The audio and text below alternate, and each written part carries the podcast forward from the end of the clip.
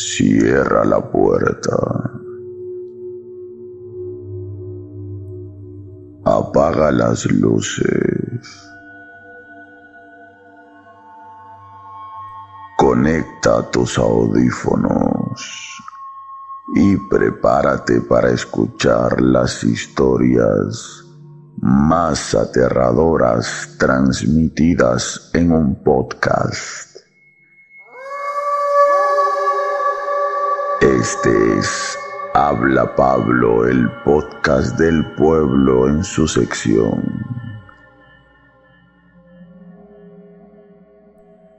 Historias para no dormir. Si esta noche no tienes ganas de dormir, este podcast es para ti.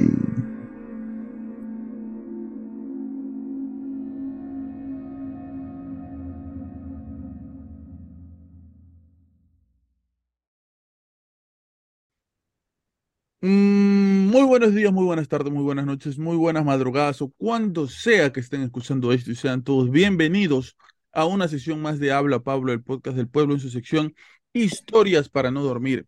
Esta semana, este sábado, que es el podcast principal, el del jueves también es principal, pero ustedes saben que nosotros comenzamos a compartir el podcast los sábados, aunque recuerdo que cuando recién salió el podcast, creo que salía martes, miércoles, pero eso ya hace como tres años atrás. Estamos acá, como siempre, entusiasmados, felices de reencontrarnos contigo, trayéndote noticias, historias paranormales, historias este, misteriosas, ¿no? Historias este, que tienen que ver con estos temas este, que a todos nos gusta, para tratar quizás de encontrar la verdad y si no, para tratar de encontrar una respuesta a estas cosas que están pasando. Acuérdate que esta semana sale nuestra investigación de la mujer vampiro de Barranco y la próxima semana una entrevista muy chévere al señor Pedro Noguchi. ¿Quién es Pedro Noguchi? Yo no lo conozco. Pedro Noguchi es uno de los mejores investigadores paranormales que tiene el Perú. Su fuerte, según yo, su fuerte, no sé qué dicen mis hermanos, pero su fuerte creo yo que es el tema de las psicofonías y los fantasmas. Es lo que creo yo. Creo que en eso él sabe mucho de otros temas, pero creo que su fuerte es el tema de la psicofonía y los fantasmas.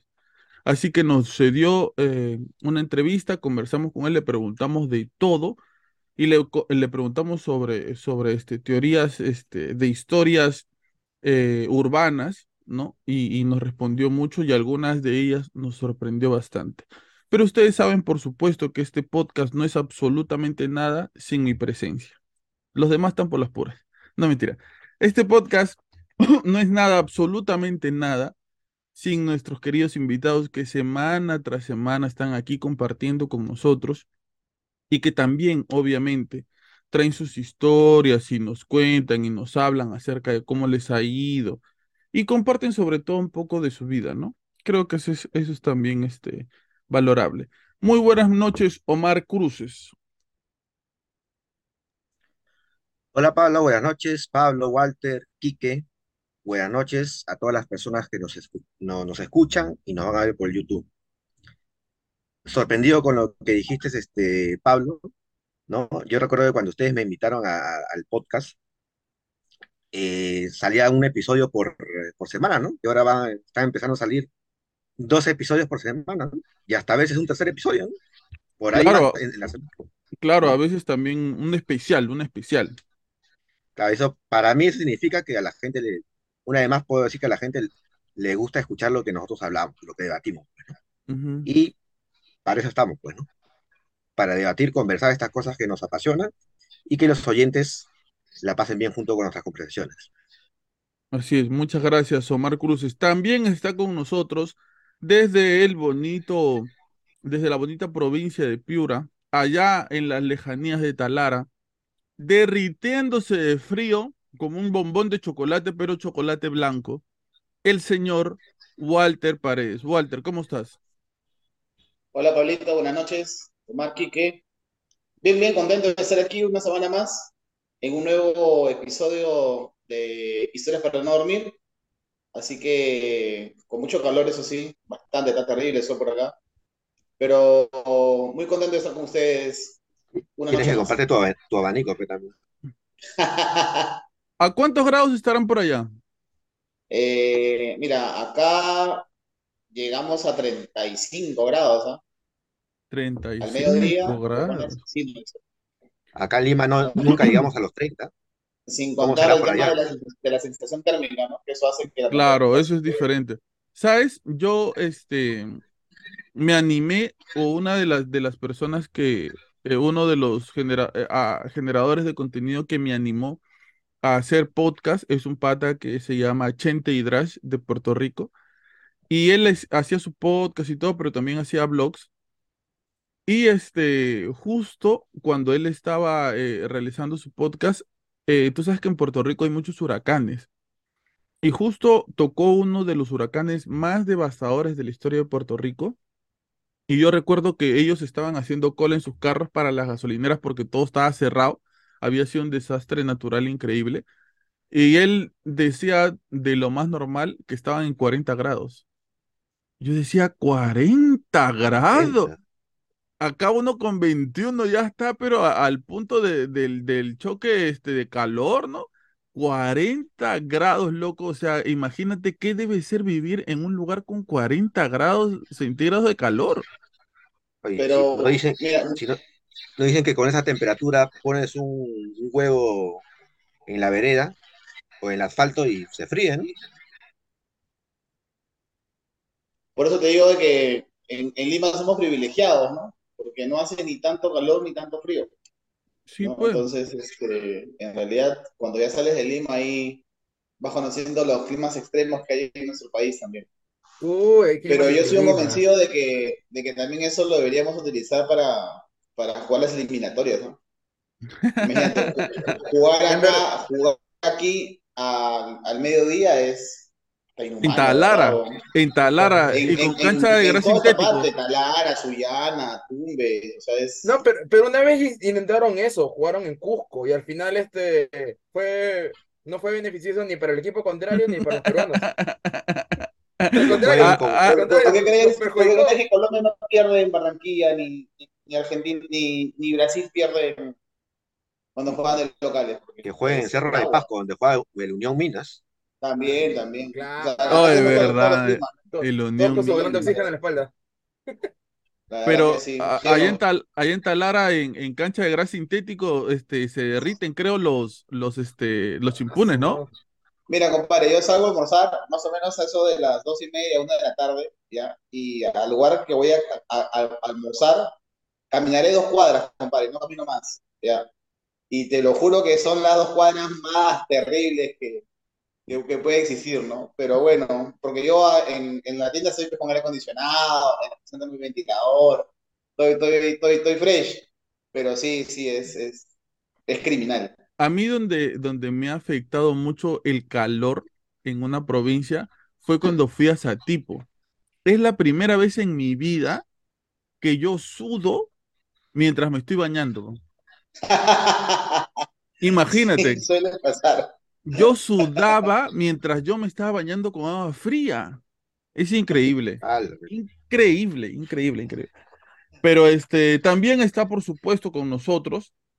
Este, ya no voy a decir su apodo porque el señor se molesta, no se resiente. Este, pero ya ustedes saben quién es. El señor Quique Maurto. Quique, ¿cómo estás? ¿Qué tal Pablo? ¿Qué tal Walter? ¿Qué tal Omar? Ya, ya, ¿cuál era? Me, me acuerdo de Chayán de Coyique, ¿no? Así es. ¿Quién le habrá puesto eso? No me ¿Quién acuerdo. Me, ¿Quién me habrá puesto ese? un saludo para todos y listo para poder compartir ahí como patas en, esta, en este capítulo de hoy. Más bien, yo no sé si tú estás muy apurado porque me parece que te tienes que ir a jugar Play. no, así que no te preocupes, vamos a tratar de, de hacerlo rápido para que te vayas a jugar Play tranquilo, Kike. El señor Carlos Andrés no ha podido llegar porque él es el enamorado, como dice Walter, el enamorado del 2023. El señor ha alquilado un caballo, ha llegado este, con su caballo, sus flores, sus rosas, ha llegado donde su, donde su amada, se ha vestido de, de peluche. De Cupido se ha vestido con su pañalón ahí blanco. Sí, el señor, el señor es así, el De, señor es así. de Bonabón, de Bonabón. De Bonobón, de Bonobón, este, al sol, el señor es así. Entonces me dice, hermano, discúlpame, estoy con mi señorita enamorada. No te preocupes, le digo, hermano, pero me manda una foto que está al costadito de la casa de retiro. Leonero aprovecha y graba las psicofonías, pero tú eres loco. Dice, no quiere, no quiere, no quiere. Pero bueno, este, una semana más aquí compartiendo este tipo de noticias, este tipo de casos eh, paranormales o no paranormales, ¿no? Algunos casos que nos han llegado también no han sido paranormales y como que nos hemos dado cuenta de eso mientras conversábamos. Quique Maurtua, querido amigo, este, ¿qué Dímelo. tienes tú para esta semana? Eh, justo como, como la otra vez convers- conversaban así de, de un poco cosas conspiranoicas con respecto al Super Bowl, me acordé de, me acordé justo del, de que para este juego, o sea, fútbol, americano, siempre, siempre las empresas de videojuegos sacan, sacan, o sea, sus versiones, este, para las consolas, pues, ¿no? Sacan para las versiones para la consola y siempre, y ahí me acuerdo haber visto y ahí indagué un poco más sobre que est- esta, estas versiones de videojuegos tienen una maldición, maldiciones de los videojuegos, que cada vez que sacan una portada la, de la de EA Sport, que era una, es una empresa que, que hace estos juegos de, para, para estas plataformas, este, el jugador que ponían de portada siempre ese año o le iba mal o sufrió una lesión o simplemente no, o sea, no, no tenía el rendimiento que, que por lo general ocurría. Por ejemplo, Una maldición, dices.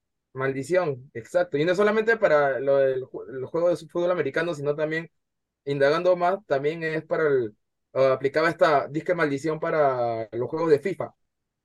Por, por Mm, ejemplo, por ejemplo, eh, acá, acá, justo acá está sacando mi plagio. Eh, Pucha, esta, ya me... Sí, en serio, esta, esta maldición empieza desde, desde la versión noven- desde el 97, de, perdón, desde el 99, desde el 99, desde el 99 con, el- con el eh, jugador, este, me van a disculpar, me van a disculpar mi pronunciación, pero no sé cómo se dice, No te preocupes, no, no sabes ni español, vas a saber inglés. Tú dilo ah, nomás. ¿ah?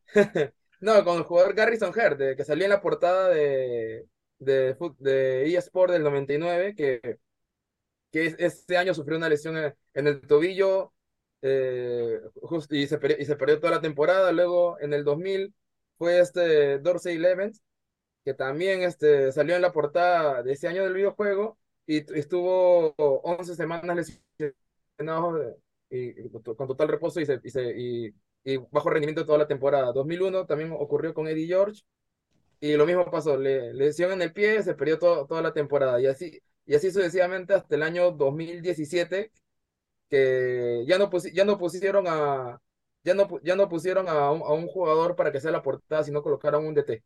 Para, y, ese año sí. En serio. Ah, En serio. Dios. Sí, en, en serio, Oye. colocaron un DT y, y es como que después de ese año ya, como que era, era ya era muy, o sea, cada dos temporadas como que, ocurri- que ocurría ese efecto de jugador que colocaban en la, en la portada automáticamente se lesionaba o, o Es que la gente, la gente del deporte cree mucho en supersticiones, ¿no? ¿Ustedes se acuerdan del el color verde con Gareca?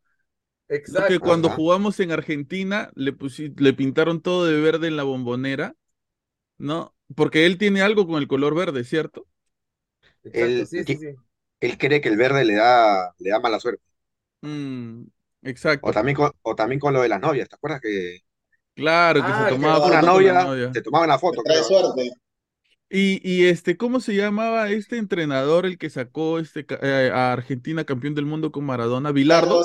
Bilardo. Ese era El que recontra él, no, él, él se metía en medio de los jugadores mientras salían. O sea, estaba saliendo el equipo rival corriendo y él se metía por al medio y ganaba. Y el equipo Ah, rival ah, se dio cuenta y lo agarraban así para que no se meta. Pero ese tío era Hasta más tramposo. Que cuando salía al, al campo de juego tenían que ser de la misma manera en que se habían tomado la foto en los anteriores partidos. Ese tío era más, tra- más tramposo que uno de los participantes del podcast. Ya con eso dijo todo ya. El tío era, él, él es el que se le acusa supuestamente que le pone algo al agua para que los brasileños brasileños, no jueguen bien, ¿no? Blanco. Sí, sí, sí. Sí, sí. Oye, y, y hablando de, de un poco de, bueno, de los juegos, de, del fútbol, ¿te acuerdas que una vez yo te comenté que hubo una vez un partido en el, así igual, un paréntesis pequeño, un partido en Bolivia que lo habían transmitido y en pleno partido poncharon un, un fantasma en la, en la grada? Ah, ¿verdad? ¿No? Pero no, no vimos... Ajá, que se fue corriendo y desapareció. Claro, que lo, lo, lo, lo, grabamos para el tema del, de, de, del Qatar, del Mundial, ¿no? Mmm, verdad, verdad, sí, sí, sí, sí, sí, sí, sí. Ay, ¿qué fue con eso? De repente hay imágenes sobre eso, a ver, voy a buscar. Sigue, Omar. Sí, en, en, claro, ahí, porque yo me acuerdo que yo te lo mandé, solamente que tú cuando hiciste el video de, de Qatar, este, un poquito lo, nos tomaste el pelo a mí y a Calondé, ¿no? Por eso que no, no pasaste el video, ¿no? Pero sí, es un partido, no me acuerdo, de, de, de la Liga Boliviana, donde están ahí están, arega, están arengando ahí, de pronto ponchan la tribuna y ven una, sombra, sombra, que está, está corriendo. Si, y... no, si no me equivoco, es un partido de la Sudamericana. Porque lo ah, ya, ya, ya, ya, ya, ya, ya, sí, ya lo vi. Ya. Pero, o sea, pareciera que fuese un, un, no sé, o sea, un niño, una persona que está corriendo por el estadio y obviamente que con las sombras y con las imágenes eh, se visualiza como si traspasaran las cosas, ¿no? Las, las, pero esa sombra las, corría, o sea, las tribunas, todo eso. Pero esa sombra, de lo que me acuerdo, era, se, se movió bien rápido, o sea.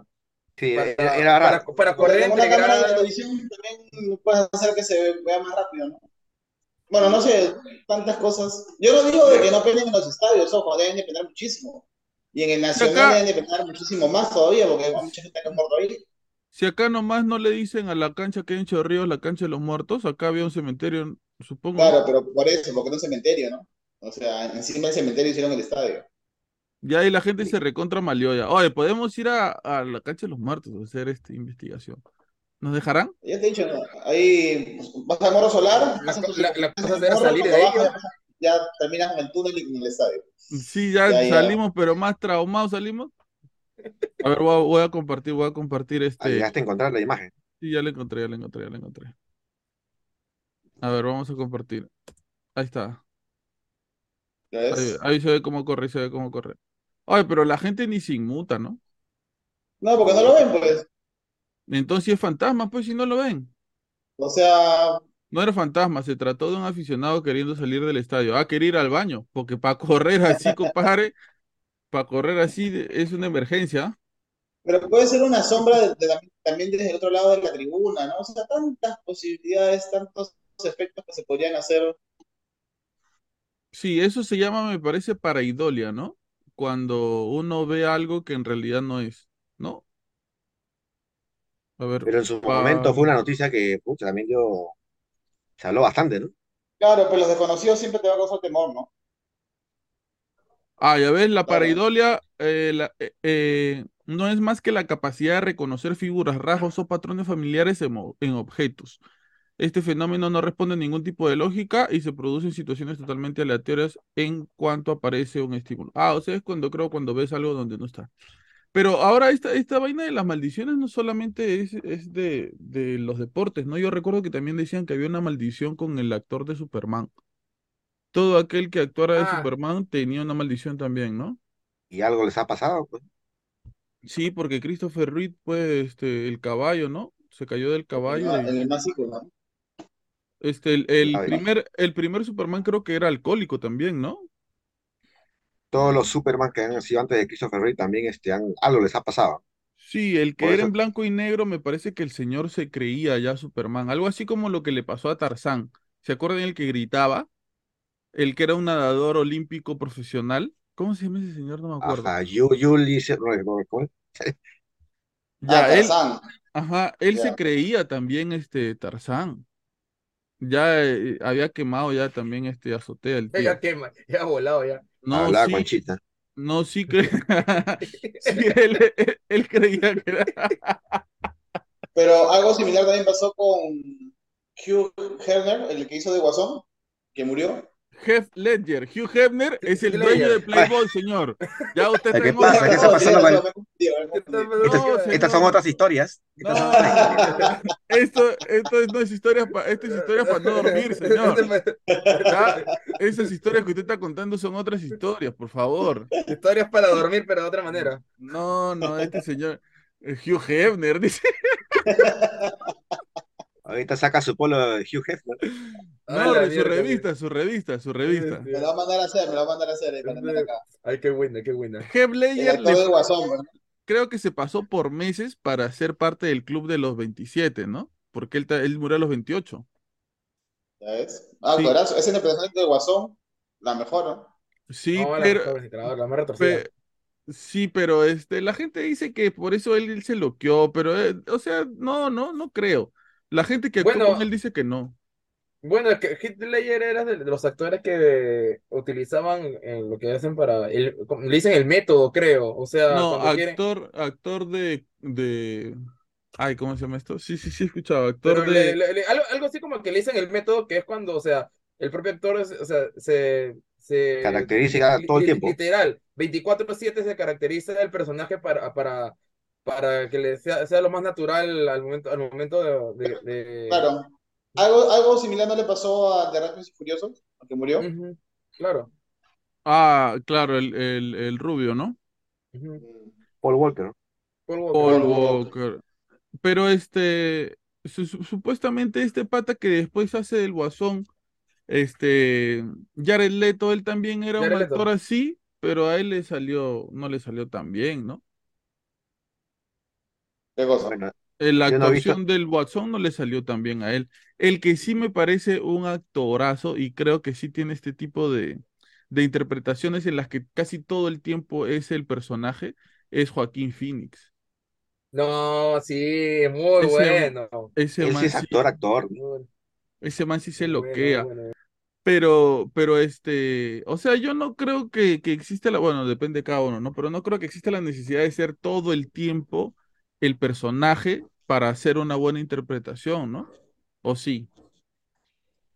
Bueno, lo dirán los, preguntarle a un a los actor, ¿no? actores, claro. ¿Cómo, cómo se preparan para interpretar ciertos papeles complicados? Yo me imagino es como te digan a ti, Pablo, a ver, este, vas a interpretar mañana a, a Nerón, A Nerón.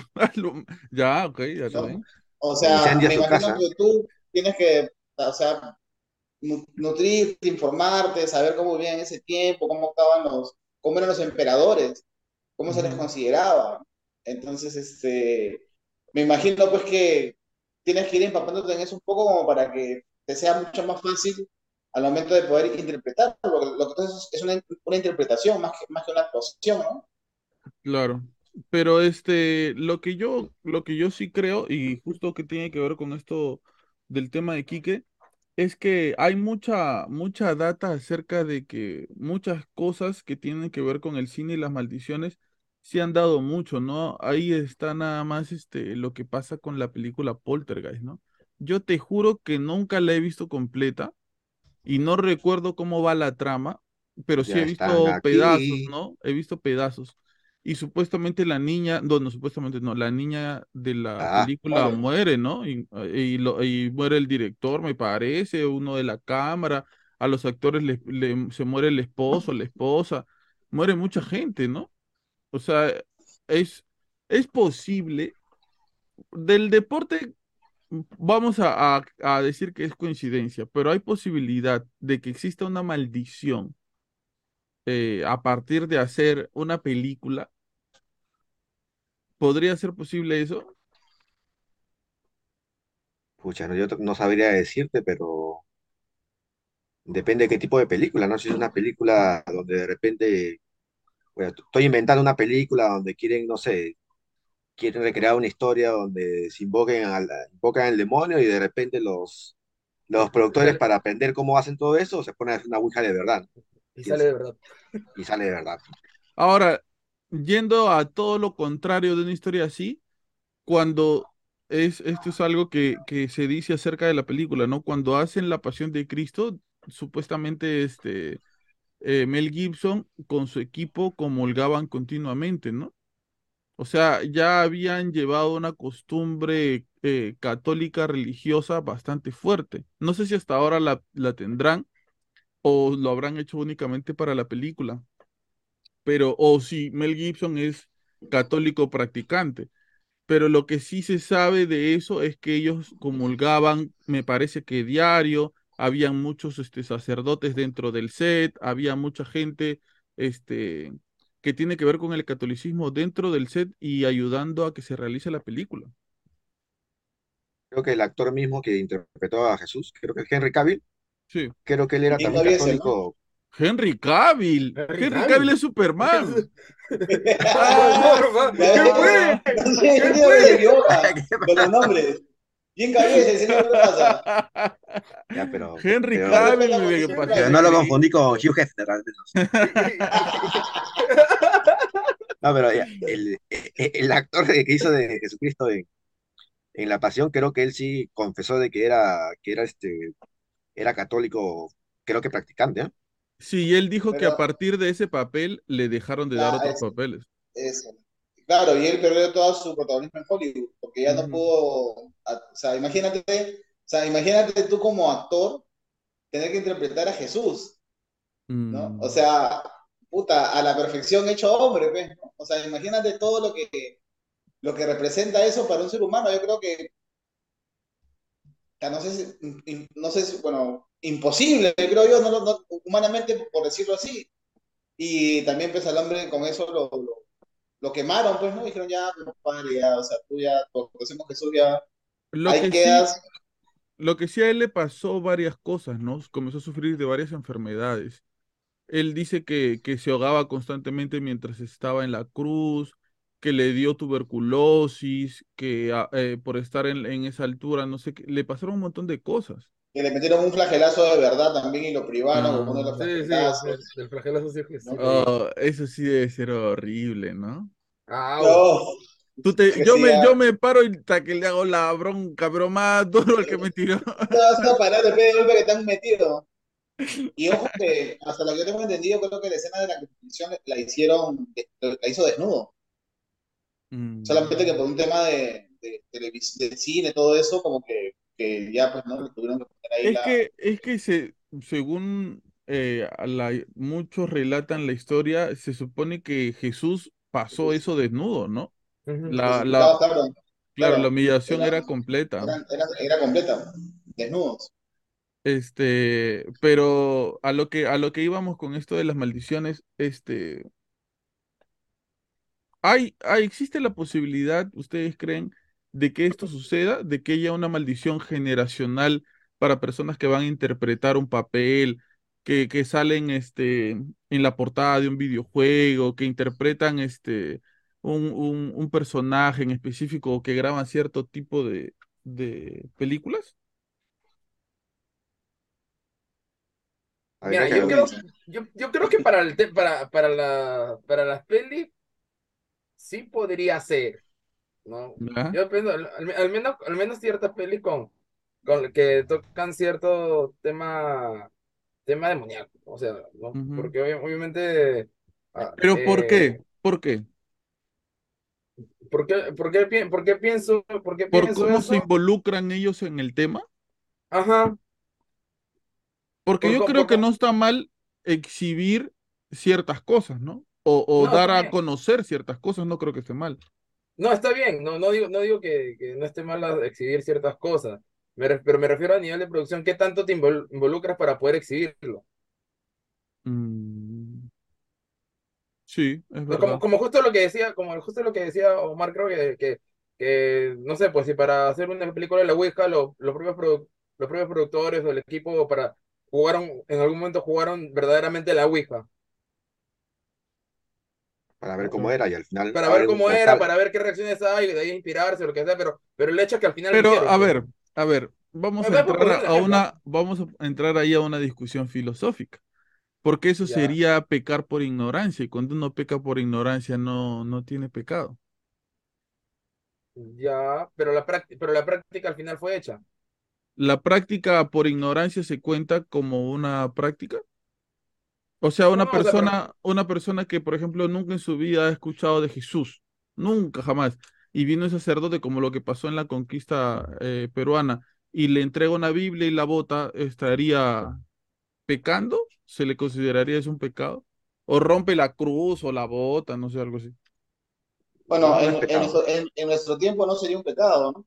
Pero de repente en el siglo XVI sí lo fue. No, no, no, no, no. Un pecado para el, o sea, las personas que lo interpretaban como un pecado. Yo digo, eh, para Dios. Claro, exacto, yéndonos a la línea estricta de la palabra pecado. Si él ignora lo que está delante de él, no, tendría pecado. Entonces, si una persona, si una persona, ya, si una persona que, que no conoce acerca de ritos satánicos ni de nada, y es más, no cree en lo que tiene que ver con posesiones demoníacas, y coge una ouija y, dice, ya, a ver, ¿cómo funciona esto? Así, así, así, para poder tener conocimiento a la hora de hacer una película, ¿podría tener pecado o ser poseída? Pero yo creo que si una, uno, una productora quiere hacer una película de la Ouija, yo creo que sí va a ver qué cosa es la Ouija. O está dando un, contexto, pero que creo que no, no puede existir, ¿no? si yo hago una película de la Ouija, lo que tendría que hacer es pues, contactarme con, con, los, con, con, algún sacerdote satánico, con algún este, brujo, ¿no? Claro. Y más o menos conocer un poco su... pero pero partiendo de la... De, ese punto. Partiendo de la lógica que tú no crees, o sea, que, que, que para ti es como consultar con un adivino y tú no crees en las cartas, para ti es lo mismo que consultar con un, con un chamán y tú no crees en la chamanería. Ya, pero lo que pasa es que yo creo que en, en, el tema, o sea, el tema espiritual es un tema muy lejos. ¿Cómo te puedo decir? Este, o sea, es real, ¿no? O sea, quieras o no, de repente tú dices, no, yo no creo, soy incrédulo, pero alguna manifestación va a haber. Y cuando es es real para nosotros. O sea, existe gente que no cree en, esto y no tiene ni siquiera la costumbre de creer en esto y tendrá hijos y los criará con mucha menos costumbre de que esto existe. Y ellos no tendrán la culpa, lógicamente, y de repente serán directores de cine y un día quieren grabar este, el hijo de Satanás y que habrá pecado en eso o ellos sufrirán de posesiones a pesar de que no creen. ¿Tú te acuerdas de la película El exorcismo de Emily Rose? Sí. Cuando la abogada que defiende al sacerdote es una persona laica en el sentido de que no tiene nada que ver con, con la religión. Y eh, dentro de todo también eh, en las noches comienza a sentirse como que media atacada, ¿no? Por fuerzas oscuras. este, y que la hacen pues un poco temblar, ¿no? O, dudar o comenzar a creer en cosas que ella no creía eh, para ese tiempo. Y algo similar también le, suceden a los exorcistas, ¿no? Cuando en la noche se van a descansar, a dormir, escuchan ruidos, bulla, como para un poco, eh, darles un poco de temor, ¿no? Este, o sea, yo creo de que, de que sí es factible eso, Pablito. Yo creo que hay duda no estoy tan seguro de que pueda ser factible. Claro, nosotros, como les digo, no, nosotros decimos sí puede ser factible porque nosotros creemos, pero ¿tendrá el mismo poder sobre gente que no cree? Pero mira, hay registros, por ejemplo, eh, una vez eh, leí el, el um, leyendo un caso de, de posesión del Padre Amor y mencionaba de que en esa posesión había un psiquiatra que era pues ateo, agnóstico, ¿no? Y el hombre quedó tan horrorizado de, lo que fue una sesión de exorcismo que nunca más en su vida desapareció, porque le generó tanto pánico y tanto miedo, ¿no? Que ya no quiso estar presente en, algo similar como esto, ¿no?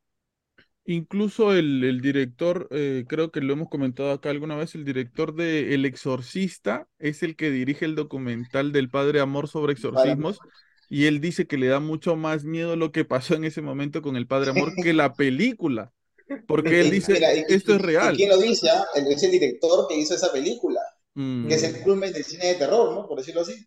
Sí, sí, sí. ¿Ibas a decir algo, Omar? No, solamente te iba a contar de que esa pregunta que tú has planteado, esa interrogante sobre una persona que no cree en estas cosas, o una, una persona nativa de la, del Amazonas, que se ponga a jugar con el tablero de la de la Ouija porque lo encontré por ahí, si podrá abrir un portal con, la Ouija, esa será una pregunta que de verdad le, deberíamos hacer a un teólogo, pues, ¿no? O al propio, o, o se lo hubiésemos hecho al propio Aarón, que, que lo entrevistamos hace, hace unas semanas, ¿no? Claro, hacer la verdad, pues, esa por porque si, parte. si, si ser agnóstico es como que mi, mi salvavidas para que na- nada espiritual o esotérico me pueda pasar. Eso, eso en todo, bueno, aunque dicen que el ateísmo no existe, ¿no? Pero eso no sería ser agnóstico. O sea, eh, una cosa es Ah, bueno. decidir no creer en Dios y otra cosa es no creer porque nunca lo conociste. Y hay gente que ha muerto sin conocer a Dios. O sea, hay todavía tribus ocultas en el Amazonas que no tienen contacto con la civilización y nunca nadie les leyó el Evangelio y han muerto. Entonces, ¿qué pasa con esa gente? Ya, pero entonces esa, esa es una buena pregunta, ¿no? Porque entonces en todo caso esas personas que no conocen a Dios, que no saben, son, son mantequilla. Bueno, explica qué cosa es ser mantequilla, ya, este, mantequilla. eh, para la Bueno, gente que no sabe. En lo- en lo- en- por lo que es un término con el que se utilizan por lo general en los juegos, que, que- que cuando uno dice que mantequilla es porque la, la, la norma del juego, la, la regla del juego, no necesariamente van a, van a aplicar en ese, en ese, en ese jugador. Claro, es una persona que quizás cuando tú estás jugando fútbol 5 versus 5 y hay un niño como que está ahí, pues no simplemente está ahí correteando la pelota, pero no juega. Entonces él juega de mantequilla. Así Las como Carlo. André, como Carlo André en el podcast. Carlo André en el podcast es mantequilla. Algo así.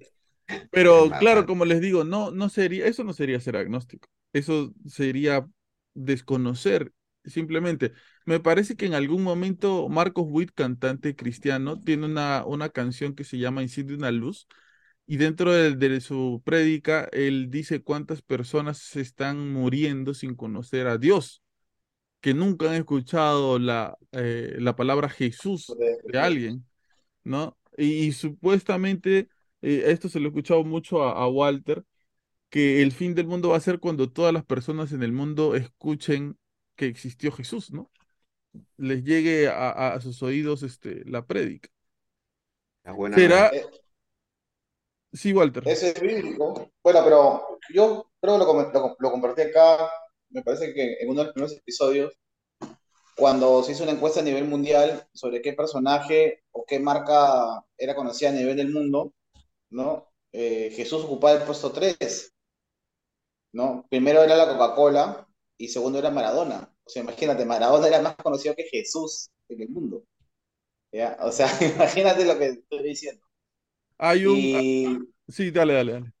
Ah, y lo que menciona usualmente el Evangelio es eso, ¿no? Que, este, que antes de la segunda venida de Jesucristo, la buena nueva debe ser anunciada a todos los rincones del mundo. No, no significa de que eh, toda la humanidad tenga que convertirse o, o volverse cristianos, ojo. O sea, menciona que debe ser anunciada, que es diferente. O sea, toda la gente debe haber por lo menos escuchado que existe el nombre, de- que existe un Jesús, ¿no? Que, que vino a salvar. Hay un chiste en Los Simpson acerca de Dios, en donde Homero está en el cielo y este, él, él dice que por qué tiene que pagar impue- este, diezmo. ¿Por qué? Dice, ¿acaso este, Dios necesita plata? Si quiere plata, ¿por qué no escribe otros libros si con el primero le fue muy bien? Oh, oh, lo, oh, lo máximo, su, su lógica, profetas, los Simpsons. ¿Cuántas cosas han adivinado, mi compadre? sí, su lógica, a mí me gusta mucho su lógica cuando Homero habla con, eh, lo- los Simpson representan a Dios como un hombre alto, ¿no? Que no se le ve la cara, solamente se se ve la cara. Solamente se le cinco dedos. Y, ah, exacto. Otra, otra cosa curiosa. Y, y me gusta la interacción que hay entre los dos, porque Homero le hace preguntas válidas. Y Dios, el Dios de ahí, le dice, ¿verdad, no? Tienes razón, voy a dejar de hacer esto, voy a dejar de hacer el otro, porque le, le, le hace planteamientos válidos. Este, Gracias, gracias, Kikín. Interesante ese tema de las maldiciones, ¿no? O, lo has dicho porque tú eres de la U y, te estás metiendo con mi equipo Alianza Lima y la no, No, nada, nada. no, te vayas a meter con el equipo ciclista Lima del señor Walter Paredes, que nunca en su vida manejó bicicleta, pero él es de ciclista Lima. Ojalá que este se rompa la maldición y que Alianza pueda por lo menos mandar un partido de Libertadores. Caramba, este señor. Oh, ¿Qué vas a decir? El equipo sí está maldito, pero bueno, sigamos, sigamos. Pero ¿qué queda para otro capítulo? Me da la curiosidad, ¿no? De películas donde, bueno, aparentemente hayan ocurrido maldiciones. Sí, sí, sí. Como para otro. Porque creo que sí hay, ¿eh? Sí. Sí. Sería bueno para después, para tratarlo después. Y, y este. curiosidad. Sí, porque ni siquiera este, son coincidencias, ¿ah? Son cosas bastante, bastante fuertes. Omar, tú nos ibas a compartir algo que nos has tenido toda la semana intrincados porque lo primero que me dijiste es, voy a poder compartir mi Excel. Yo dije, este va a hablar de, las finanzas de todos los integrantes del podcast. Ahí sí, esa historia no nos va a dejar dormir, Omar. Que chorre para mí, que chorre para mí. ¿Qué nos vas a compartir, Omar Cruces, este, alias Pepe? A ver, este, antes de compartir este, compartir pantalla, sí lo, sí lo va a compartir un Excel, ¿no? Lo que pasa es que quiero, quiero este, agrupar dos ideas de unos capítulos que hemos visto antes en el podcast, ¿no? ¿Te acuerdas cuando Walter nos hablaba acerca de la numerología? Sí. Hablábamos de más o menos, bueno, al menos yo recuerdo de que para mí la numerología era, era este, era hablar acerca si los números te pueden decir algo, ¿no? Y descubríamos que los números estaban en la física, ¿no? En la naturaleza, ¿no? Y al menos para mí, lo más perfecto, lo perfecto Dios, ¿no? Y lo, y lo que se asemeja a, la máxima perfección son los números, ¿no? Las matemáticas, ¿no? Porque es lo más perfecto que hay, ¿no? Y también me acuerdo que el jefe Pablo, el jefe del programa, ahí está, con respeto, ¿no? Me acuerdo el que director, El editor, el musicólogo, productor, eh, productor. El escritor. Editor, editor, productor. Dice la voz dominación, todo. Todo, todo. Yo me acuerdo que, yo me acuerdo que este Pablo a veces nos hacía unas, unas preguntas con trampita. Una de sus clásicas preguntas, que él siempre decía era, ¿el futuro está escrito o no?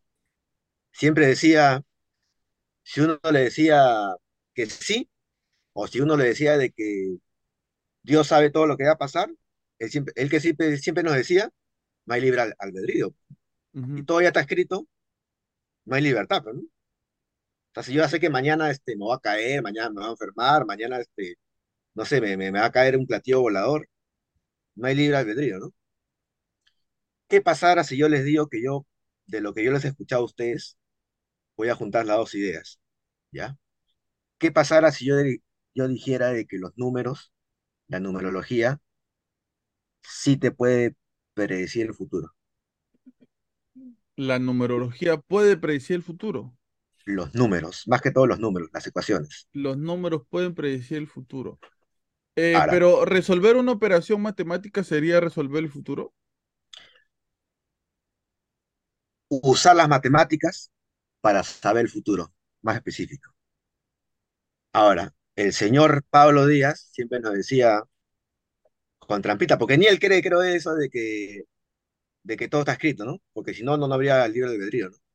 Pero si yo te dijera que parece sí, que no hay libre albedrío, juntando las matemáticas, los números, más que las matemáticas, las fórmulas que te pueden, las matemáticas te pueden dar para buscar una respuesta del futuro. Ahora, hasta ahí ya más o menos lo que, algo, algo han entendido.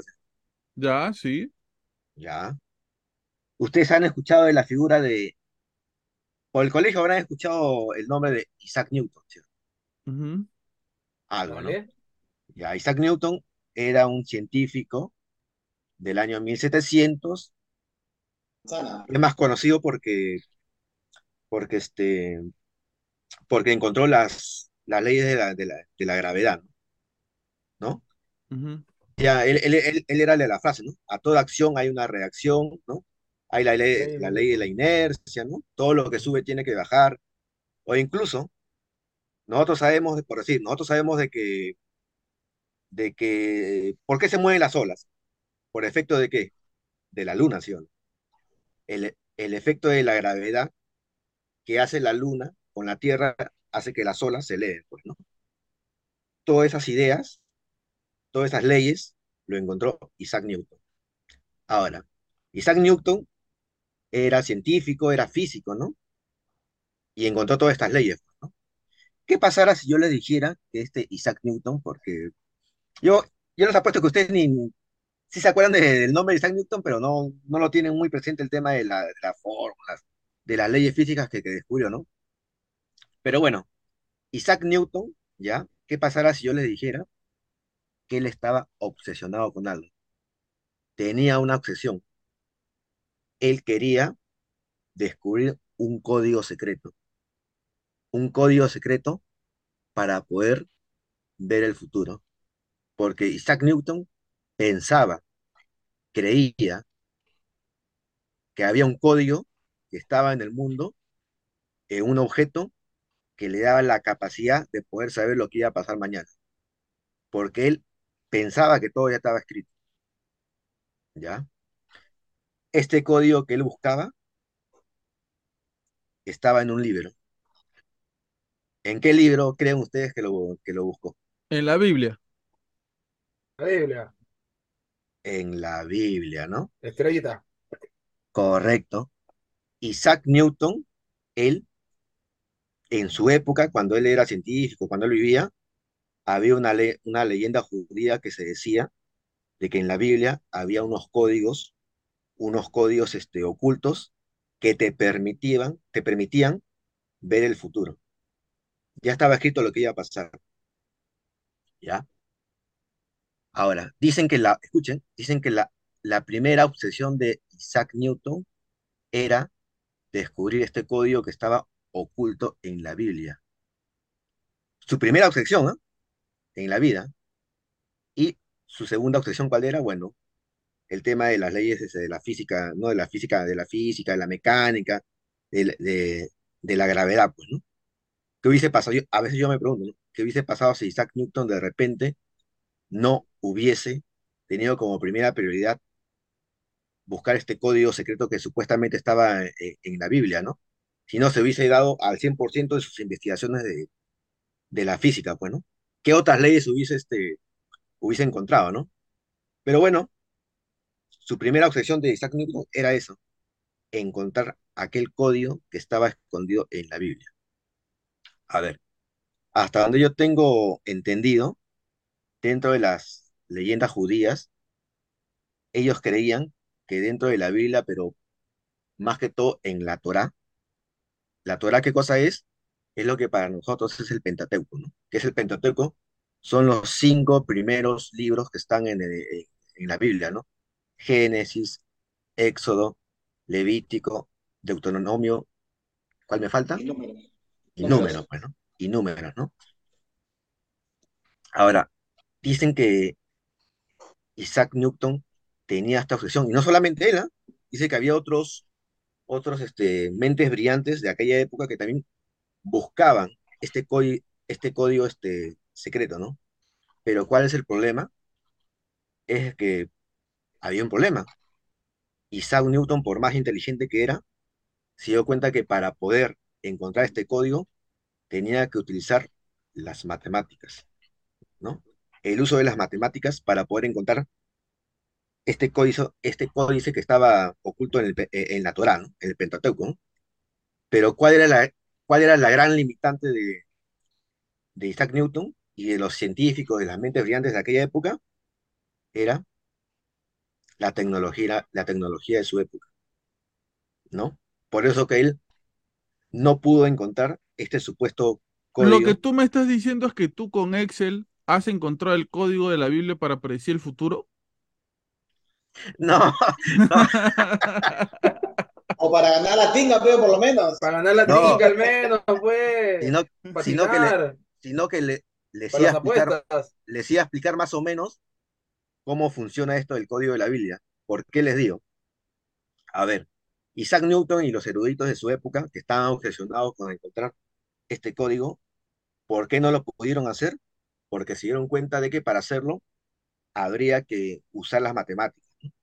Pero para poder utilizar y buscar este código, en aquella época, por lo menos, hubiesen tenido que utilizar como, no sé, como dos kilómetros de papel para poder hacer todas sus fórmulas. Por eso que no lo pudieron utilizar. Ahora, hay un en, el año que en 1980, 90, hubo una persona, no me acuerdo su nombre, que virtió el Pentateuco en un ordenador, en la computadora, y a través de la computadora pudo más o menos encontrar algo, lo que decían lo del código de la Biblia. Ahora, ¿por qué yo le comentaba esto? Porque esta persona que hizo este, este descubrimiento, entre comillas, del código de la Biblia, encontró varias cosas, ¿no? A ver, ¿qué es lo que encontró? ¿Ya? A ver, antes que nada, cómo funciona, hasta donde yo más o menos lo he entendido, y por eso que decía hablar acerca de, de lo que les iba a proyectar, era de cómo funciona esto del código de la Biblia. ¿Ustedes se acuerdan cuando éramos, cuando han jugado de repente, cuando éramos niños, este, pupiletras o sopa de letras? ¿Te acuerdas que te ponían una hoja un montón de, un montón de letritas, tú tenías que encontrar frases, palabras, ¿no? Algo así, algo así funciona este código, ¿no? Este código que esta persona que digo que en el año 90 creo, este, virtió todita la, todita la información de la Torah en un, en un programa de, de, de computadora, más o menos trató de sacar, de sacar algoritmos para poder este, descifrar algunas cosas. ¿Ya? Ahí lo voy a compartir. A ver, ya. Para que más o menos, ¿ya? Antes de hablar, antes de, hablar de lo que este. Se ve la pantalla así, ¿no? Sí, oye, ¿qué, ¿con quién estás conversando ahí, pues, señor? ahora sí, ahora sí, ahora sí, ahora sí. Ya. Antes de hablar, antes de hablar de lo que, lo que encontraron con este código, que a mí me llamó la atención, ¿ya? He más o menos tratado de, de, este, de simplificar lo que yo entendí cómo funciona este programa. este, a ver, voy a tratar también de escribir porque hay personas que no van a ver el video, solamente nos van a escuchar. Yo lo que estoy proyectando ahorita es una hoja de cálculo en Excel. ¿Para qué se utilizan las hojas de cálculo eh, eh, de Excel? para poder hacer este, sumatorias, restas, multiplicaciones y sobre todo para trabajar, trabajar con filas y columnas. A ver, ¿qué es lo que yo he puesto? A ver, Pablo, ¿qué es lo que visualizas que he escrito en la pantalla en el Excel? Habla Pablo, podcast del pueblo. Te faltó él. Te faltó él, te faltó él. Como, el, como el nombre del canal. Para, para la próxima, para la próxima. Ya, ahora. Lo que más o menos este, esta persona, porque creo que era un periodista, más o menos hizo lo siguiente con, con, el con la Torah, con el Pentateuco, ¿no? Más o menos yo lo he simplificado para que ustedes este, eh, saquen sus conclusiones, ¿no? Eh, sí, estamos viendo una, una, un, un, Excel, una hoja de cálculo, donde está dividida en varias filas y columnas. He escrito la palabra o la frase Habla Pablo, podcast del pueblo, ¿no? cada letra, cada letra lo he puesto en un rectángulo, un cuadradito, para que estén separados, ¿ya? ¿Qué pasará si de repente, ya, yo, esta frase que lo tengo en, en, horizontal, lo empiezo a poner este, en vertical. Vamos a empezar por acá. En la columna, en una de las filas, una de las columnas, en la columna B. ¿Ya? Ya. He puesto esta vez donde empieza la letra H, de ahí para abajo, he hecho una, una columna con la frase, Habla Pablo, podcast del pueblo. Pero para abajo, ¿ya? Y así, más o menos, eh, hice también con las demás palabras, Ya. Ya más o menos estás visualizando, ¿no? Que he O sea, lo que está pasando es que se está completando la frase según la palabra que está seleccionando. Sí. Ahora, mira, ya. O sea, más o menos así funciona este código, pero lo he hecho acá recontra simple para que ustedes lo vean. Ya, lo que yo he tratado de hacer, y falta todavía porque debería seguir completando esto, ¿no? Donde está la A, por decir, más abajo le pongo la, este, eh, habla Pablo, ¿no? Así, y lo voy, lo voy rellenando de la, de la frase por, por todos lados, de arriba, para abajo, izquierda, derecha, en diagonal. Ya, ¿qué pasará si nosotros queremos, a- descubrimos de que en la frase habla Pablo, podcast del pueblo, hay un código secreto? ¿Ya? ¿Qué pasará si de repente, ¿Cuál es, hermano? ¿Cuál es? Que ya estoy que me vuelvo loco. qué pasará si bueno para la, descubrimos, la pa, si descubrimos Dula. palabras medias raras? la blob. Blue, el Bloop. Omar, el Bloop, el, el, Bloop. de, el, que, el que vimos la vez pasada, que hablamos. Ya. Lapa. Y, es- y esta lapa, ¿a qué te suena? ¿A qué nombre? Lapa, lapa, lapa, Está lapa. formada una La palabra, padula. lapa. La padula, la La padula. padula. ¿Qué pasará si de repente nosotros ahorita estamos, estamos jugando acá y de repente acá no sabemos? Acá en tres meses, el señor Pablo Díaz nos sorprende y dice, muchachos, no saben, he conseguido una, una entrevista con la padula. Mm. ¿Ya? El bloop, muchachos, de repente nos dice Quique, ¿no? Me fui a la, de paseo a las Islas Paracas y no saben, vi una, una ballena gigantesca y la filmé con mi celular. Y de repente Quique descubrió el mítico bloop, que supone que es un animal gigantesco que, que vive en el océano, pues, ¿no? Ya, ahora, este ejemplo que yo más o menos les he hecho, eh, eh, eh, he simulado en el Excel, es una manera de cómo más o menos esta persona que el año 1990 trató de descifrar el código de la Biblia, más o menos así hizo, pues, ¿no? Todas las palabras del Pentateuco los abrió, ¿no? De derecha, izquierda, arriba, abajo, diagonal izquierda, diagonal derecha, superior izquierda. La cosa que trató, trató, trató de darle este, de, forma una- de formar una especie de pupiletra, sopa de letras, ¿ya? Y lo que descubrió es algo interesante, ¿ya? A Voy a ver, dejar de, voy a dejar de compartir, ¿ya? ya. ¿Ya? Porque sí va a haber Ahora, su chat, por eso dejó de compartir. Y ahora, ah, también, también, el también. código, ¿cuál es? ¿Qué dice el código, señor? Ya estoy, ya, ya estoy al borde del desmayo ya. Ya. Dicen que encontraron, trataron de buscar en este código, como por ejemplo, ¿no? La palabra Armstrong. Armstrong. ¿Y qué le salió reflejado? Le botaron otras, otras palabras. Luna. Mm. Cuando hicieron este, este vaciado en la computadora, buscaron la palabra Hitler y había la palabra Hitler. ¿Y qué otras palabras se relacionaban con la palabra Hitler? O sea, cuando yo me refiero a que se relacionaban, es que se formaban, así como lo hemos mostrado en el Excel, intersecciones, ¿no? Ajá. Por la palabra Hitler salió otras palabras.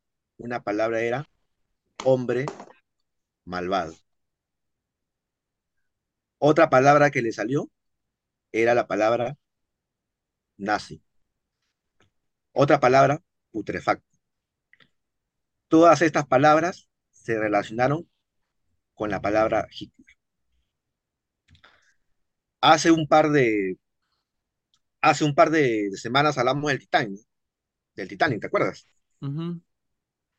Dice que también han buscado la palabra Titanic y la han encontrado en esta especie de sopa pupiletras, sopa de letras. Y dicen que al, co- al costado de la palabra Titanic le sale una frase, sale montaña de hielo, Mm. ¿no? Este, dicen que también pro- han probado con la palabra torres gemelas y las han encontrado en esta sopa de letras. ¿Y qué es lo que le sale? La palabra 11S. Qué loco. Y que han encontrado de cosas que todavía no han pasado, ¿sabes? Ahí lo sabes, ¿no? Es como, lo, como el ejemplo que, que yo puse, ¿no? La palabra lapa, ¿no? Nosotros qué decimos, ¿no? No significa nada, pero ¿qué pasa si de repente acá en tres meses, este, Pablo nos dice, ¿no? Encontré una, encontré una entrevista con la Padula, voy a hacer, pues, ¿no? O en todo caso puede ser pala, y acá tres meses le digo que me he comprado una pala nueva para hacer un hueco. Y de repente está ahí, lo pones en tu decoración atrás, ¿no? Y después revisamos los videos y encontramos un capítulo que sería, sería la palabra lapa. Pero escúchame, este, estas palabras eh, se comenzaron a transcribir en idioma inglés. En idioma. Sí. Porque si, porque no leeríamos lo mismo si lo hiciéramos en otro idioma diferente. Sí. El, a ver, hasta donde yo tengo entendido, lo que han querido hacer es hacerlo primeramente en hebreo, el idioma original del Pentateuco, de la Torah, para que sea más exacto.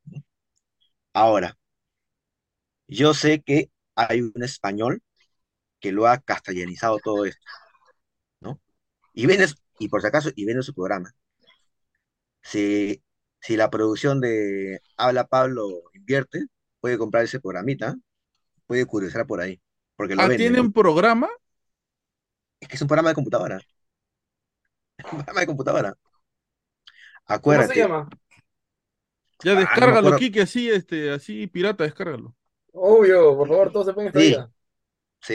creo, que, creo que lo encuentras como el código B. Ahí está, anda investigando Kike mientras hablamos. Ya, sigue. código B. Ya. Ahora, pero claro, también tiene sus detractores. Hay quienes dicen de que también, si tú haces la misma, el, eh, eh, la misma ejecución algorítmica en una computadora con otros libros, con, con otros libros, como Moby Dick, no sé, este, 100, años de soledad, también encuentras este, cosas que se relacionan. Pues, Pero, ¿por qué? Esas, son las críticas. Pero los defensores de este famoso código que se encuentra secreto en la Biblia dicen que el nivel de aproximación que tiene cuando lo hacen con la Torah es mucho más que, lo hicieran con cualquier otro libro. Porque también hay, pueden haber coincidencias. Ahora, este, yo les comento esto porque a, mí cuando yo lo, escuché esto me, me pareció loco. Pues. Loco de que tantas palabras a través de este programa de computadora, que lo convierte toda la Torah en una sopa de letras, en un pupiletras, este, encuentra palabras relacionadas. El caso de Armstrong, que te lo relaciona con la palabra luna, Hitler con la palabra este, hombre malvado. También por ahí escuché también de que este, pusieron el nombre de un político, Isaac Rabin, en esa época, el año 90, y le salió la frase asesino que asesinarán. Y al hombre lo asesinaron después de un par de años. Mm. O sea que si pones Walter Paredes sale Hugh Hefner también seguro.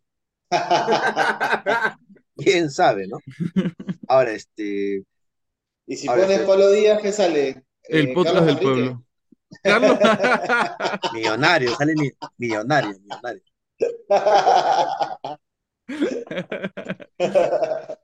Ahora, este, ahora yo, yo, yo les comentaba esto porque sí me, me, pareció bastante curioso, ¿ya? Yo sé que ustedes no lo creen, ¿cierto?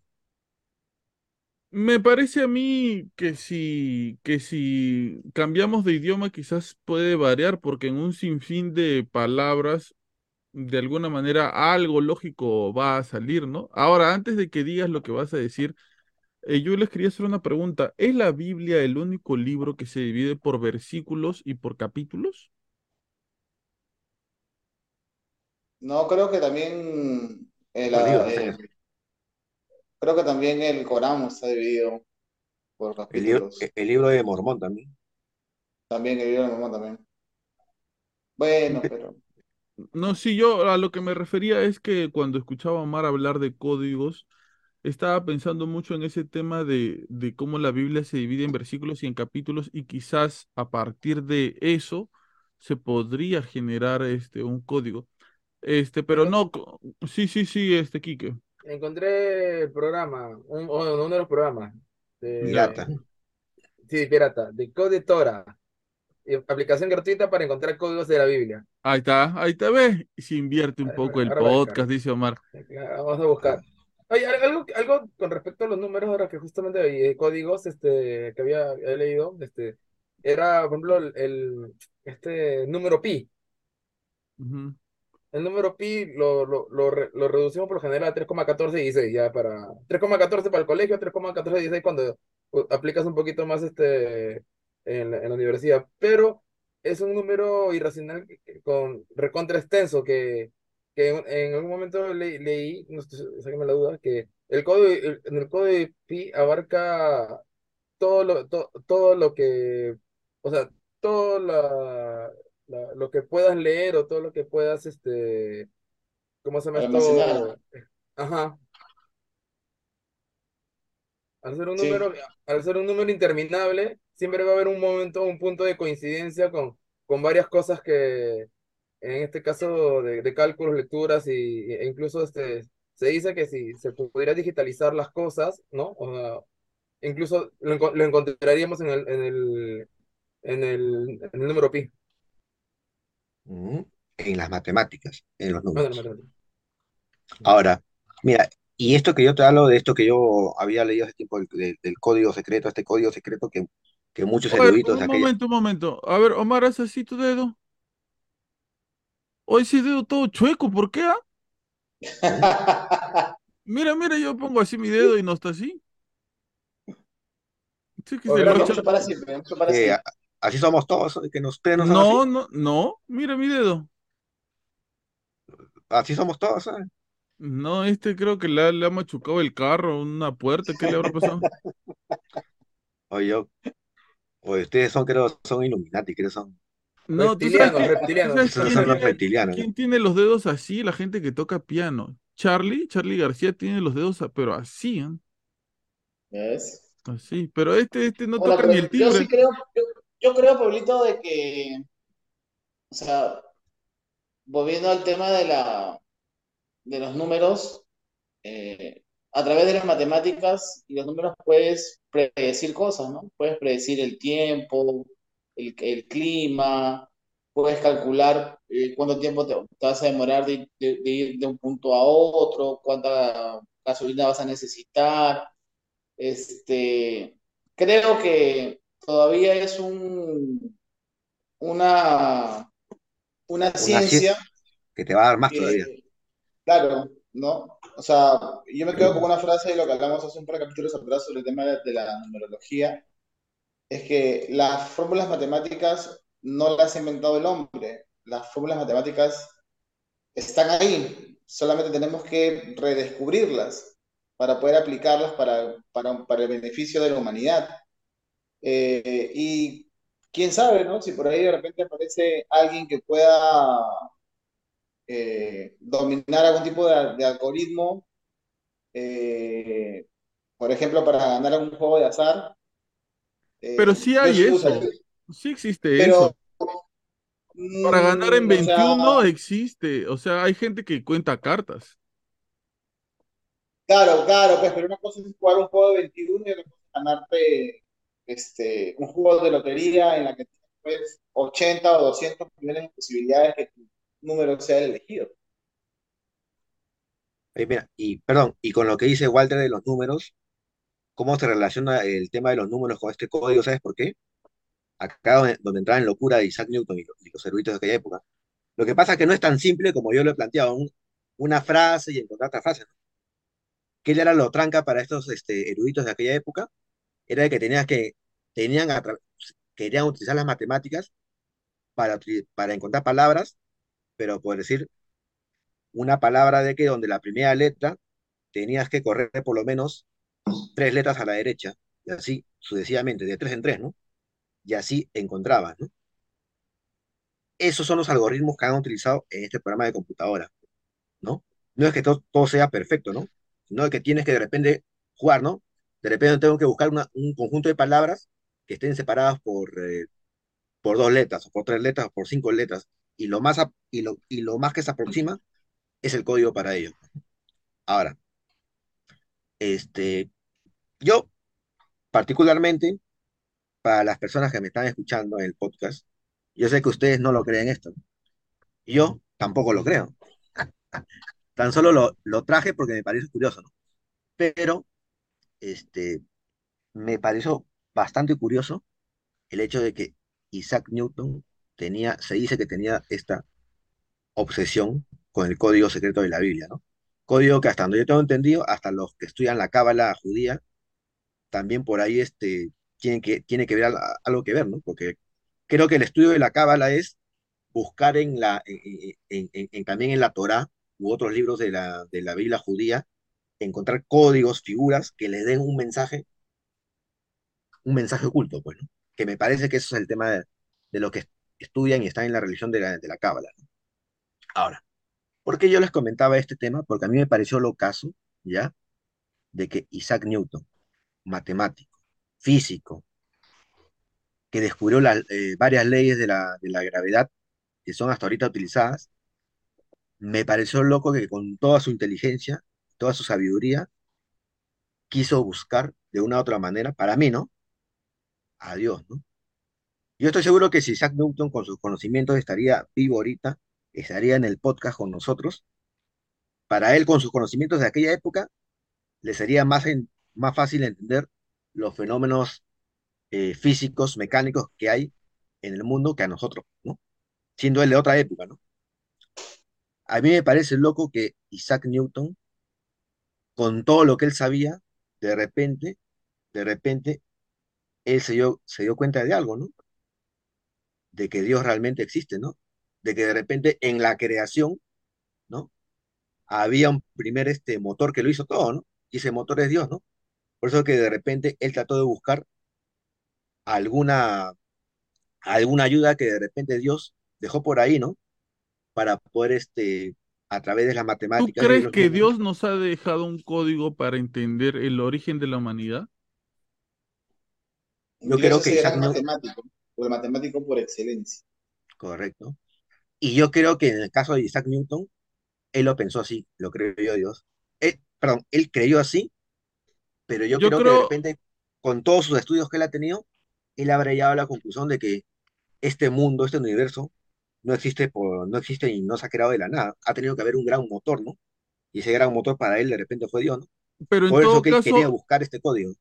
En todo caso, lo que siento que quizás podría ser factible que una mente muy brillante, quizás nunca lo pueda entender, pero que lo pueda llegar a buscar, es el, o sea, uno para crear una página web, ¿qué necesita? Un código fuente, ¿verdad?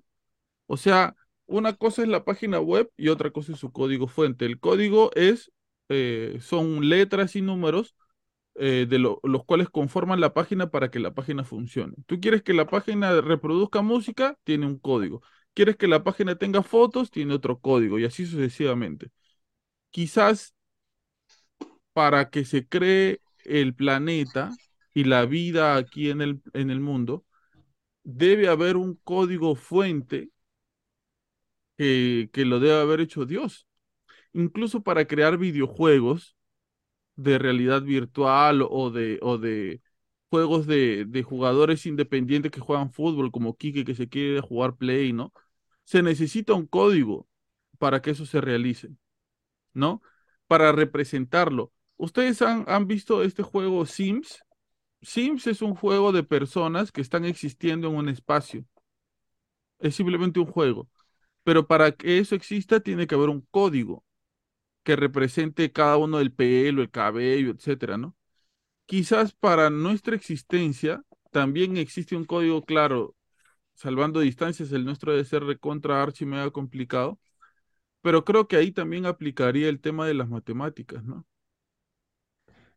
bueno, yo, yo, yo así como lo planteas, yo, yo puedo creer que sí, ¿no? Que atrás de nosotros hay un código, ¿no? Un código que hace que, que nosotros podamos pensar, podamos respirar, podamos, algo que impulse que, entonces, puede ser posible que nosotros vivamos en una Matrix? Empieza con las trampitas. ¿eh? Justo, ahorita está buscando el, tema esto de códigos, números. Por ejemplo, el número, el, acá he encontrado el número perfecto del universo es la letra E de. O sea, que tiene el valor de 1.618 y que se representa, eh, o sea, es, como, en, o sea, lo que vendría a ser graficar, graficar ese número, graficar esa, ese, ese tipo de, de de proporción, porque realmente se, genera tener una proporción, lo encuentras, por ejemplo, en la forma de los, de la, la, los caparones de los caracoles, este, ¿qué más acá? Este, caparazón de caracoles, colmillos de elefante y distribuciones de planetas y distribuciones también de, de lunas. O sea, son proporciones, ¿no? Que cada vez que hacen esa división de la proporción siempre, siempre vota el número phi. Mmm, interesante. Y también, y también esto lo, lo, lo indagué hace poco, justo ahorita que Marco menciona de los números, yo leo un manga ¿ya? que se llama eh, de, de Recon de de una, de, de una, una mecha de 10 idiomas, ¿ya? Pero la cosa que ahí, este, la cosa que ahí hay, hay una mecha en donde, en donde pelea, utilizan eh, personajes reales, ¿ya? De, historia, y, pero obviamente le, le ponen su ficción, pues hay una, una pelea de, que, que, pelea, o sea, una, mecha en donde pelea Nikola Tesla, ¿ya? Y obviamente eh, eh, dentro de esa pelea empiezan a soltar datos históricos reales de Nikola Tesla. Y, y justo hay uno, un dato que, que, ponen en esa, en esa pelea era el, el código Tesla. Yo me, me, llamó la curiosidad para ver si era cierto o no, y cierto, hay un, un código Tesla, que es el, el número 369, que es este, eh, es el, el que, es el código de la ley de la atracción. que claro, y justo hay, hay, una, hay una frase. Se me perdió la frase. No, ahorita se me ha perdido la frase, pero incluso hay una frase de Nikola Tesla con justamente este, este código del 369 que es como, que es como que todo, todo lo que hagas en, en base a, a esta codificación de 369 en diferentes formas, o sea, ¿no? Ahí, eh, siempre, siempre tiene un resultado positivo.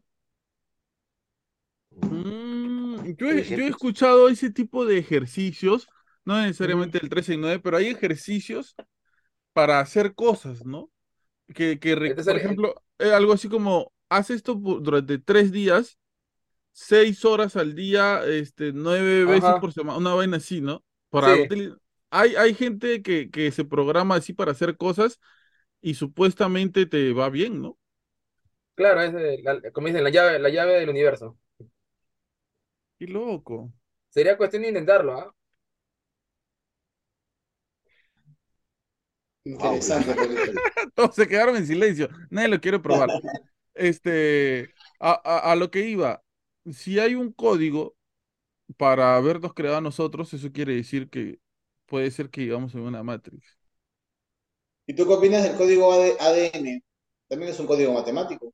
Pero claro, todos, todo es, o sea, si, mira, tratemos de transportar lo que somos nosotros a las computadoras y es posible, ¿no? O sea, claro, con una supercomputadora, pero es posible, es posible porque nosotros estamos llenos de códigos.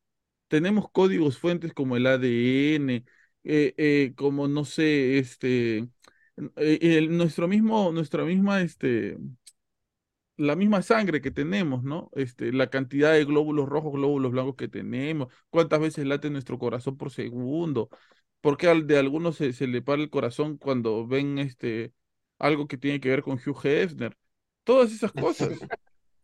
todo tiene que ver con códigos. Entonces, si todo tiene que ver con códigos, yo digo nada más.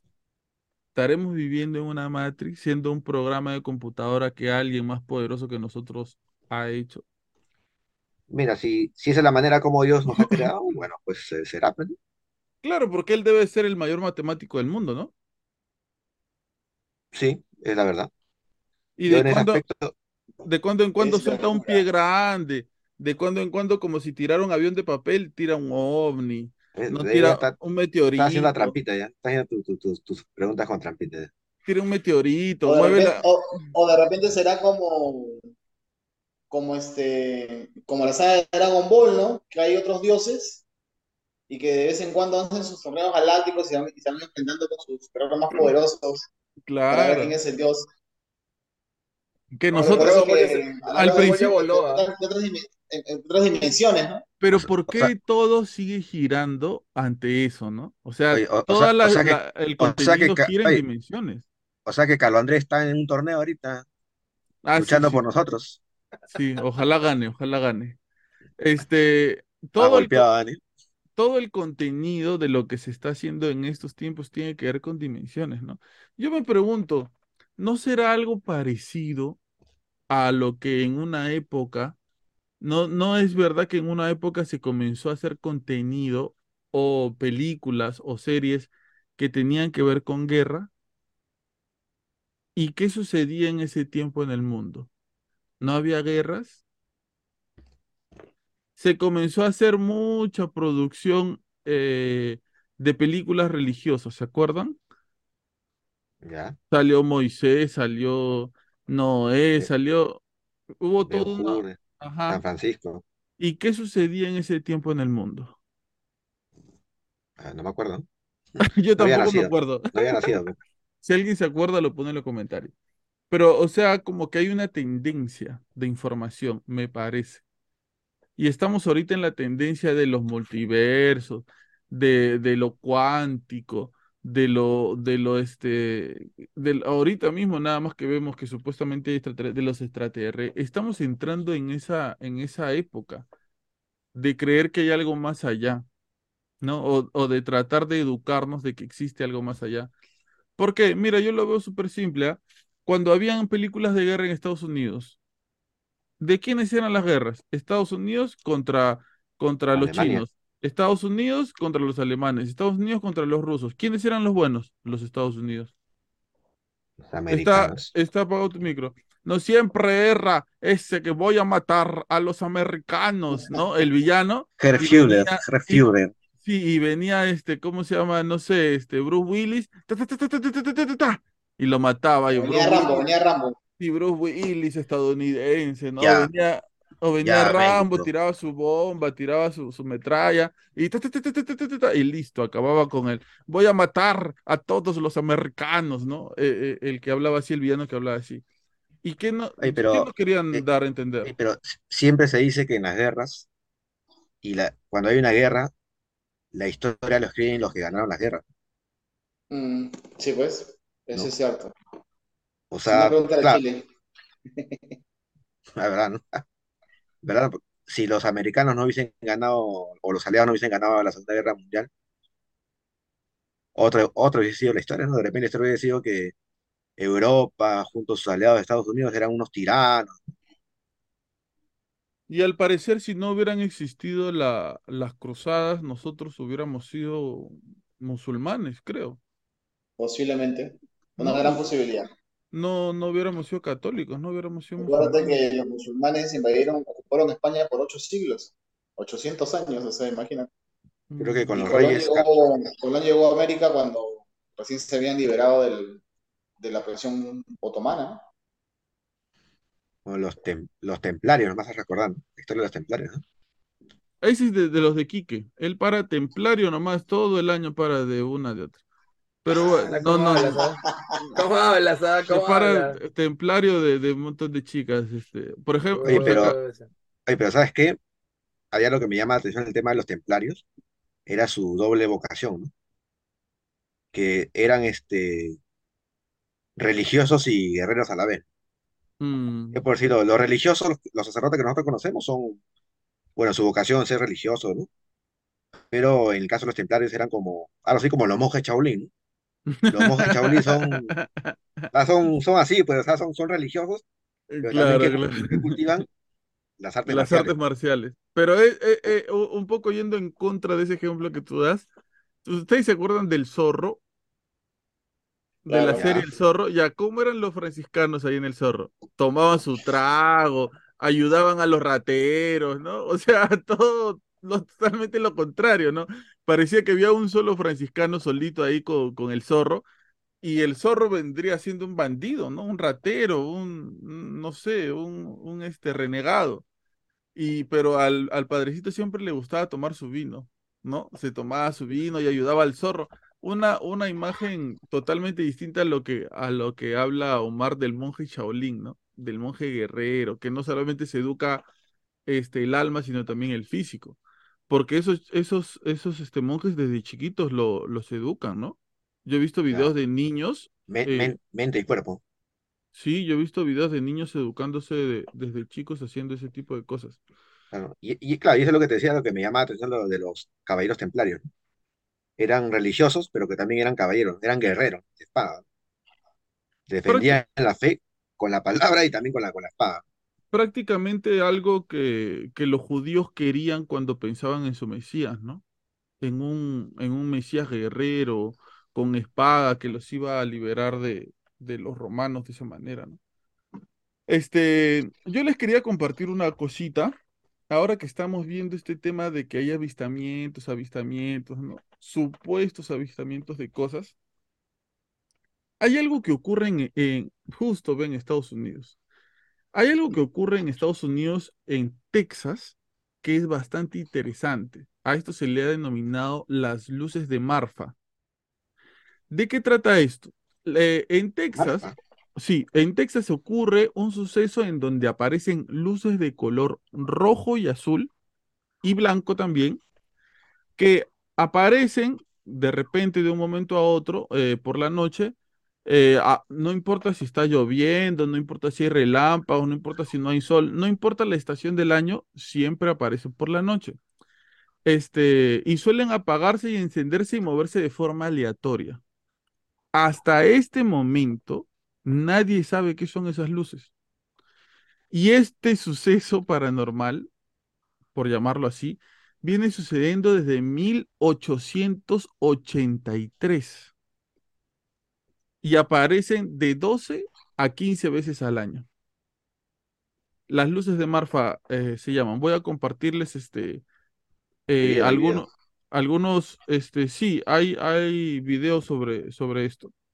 Este, voy a compartirles el video.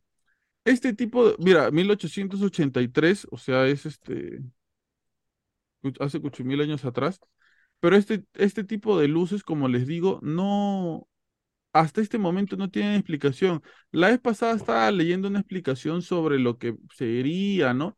Las luces que vimos cuando hubo el terremoto de, de 2007, no sé si se acuerdan que casi nos da un paro cardíaco a todos. Este, había una, claro, había una supuesta explicación de lo que serían estas luces, ¿no?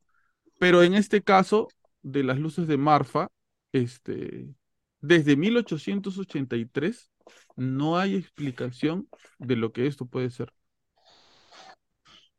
Como les digo, no interesa el, el, el, ¿cómo se llama? El momento del año que sea, estas luces siempre aparecen. Hasta el momento nadie se ha acercado, ¿no? A ver qué son, qué pueden ser. Algunos, como les digo, creen que pueden ser cosas paranormales, que tengan que ver con fantasmas, con demonios, con maldiciones. Otras personas creen que tienen que ver con el fenómeno ovni, ¿no? Que hay extraterrestres, hay ovnis que dan vueltas, que, que, que están por ahí molestando. Eh, pero hasta este momento nadie ha podido explicar de qué se tratan. Y yo les quería tocar este tema porque me parece que tiene sentido y tiene que ver eh, un poco, esa es una representación, un poco con lo que está pasando actualmente con estos avistamientos de los que hemos hablado el jueves, ¿no? Eh, no, esto no es, no es este como que novedad, ¿no? Este tipo de avistamientos, ahí lo vemos en la noche. Son luces que no parecen pertenecer a ningún tipo de patrón, que aparecen y desaparecen este, en, el, en, en, eh, en, los sembradíos, ¿no? Porque son como, como una especie de, de lugar donde hay muchos árboles, donde hay este, este, como son en Texas, pues, ¿no? Como son estos lugares en Texas.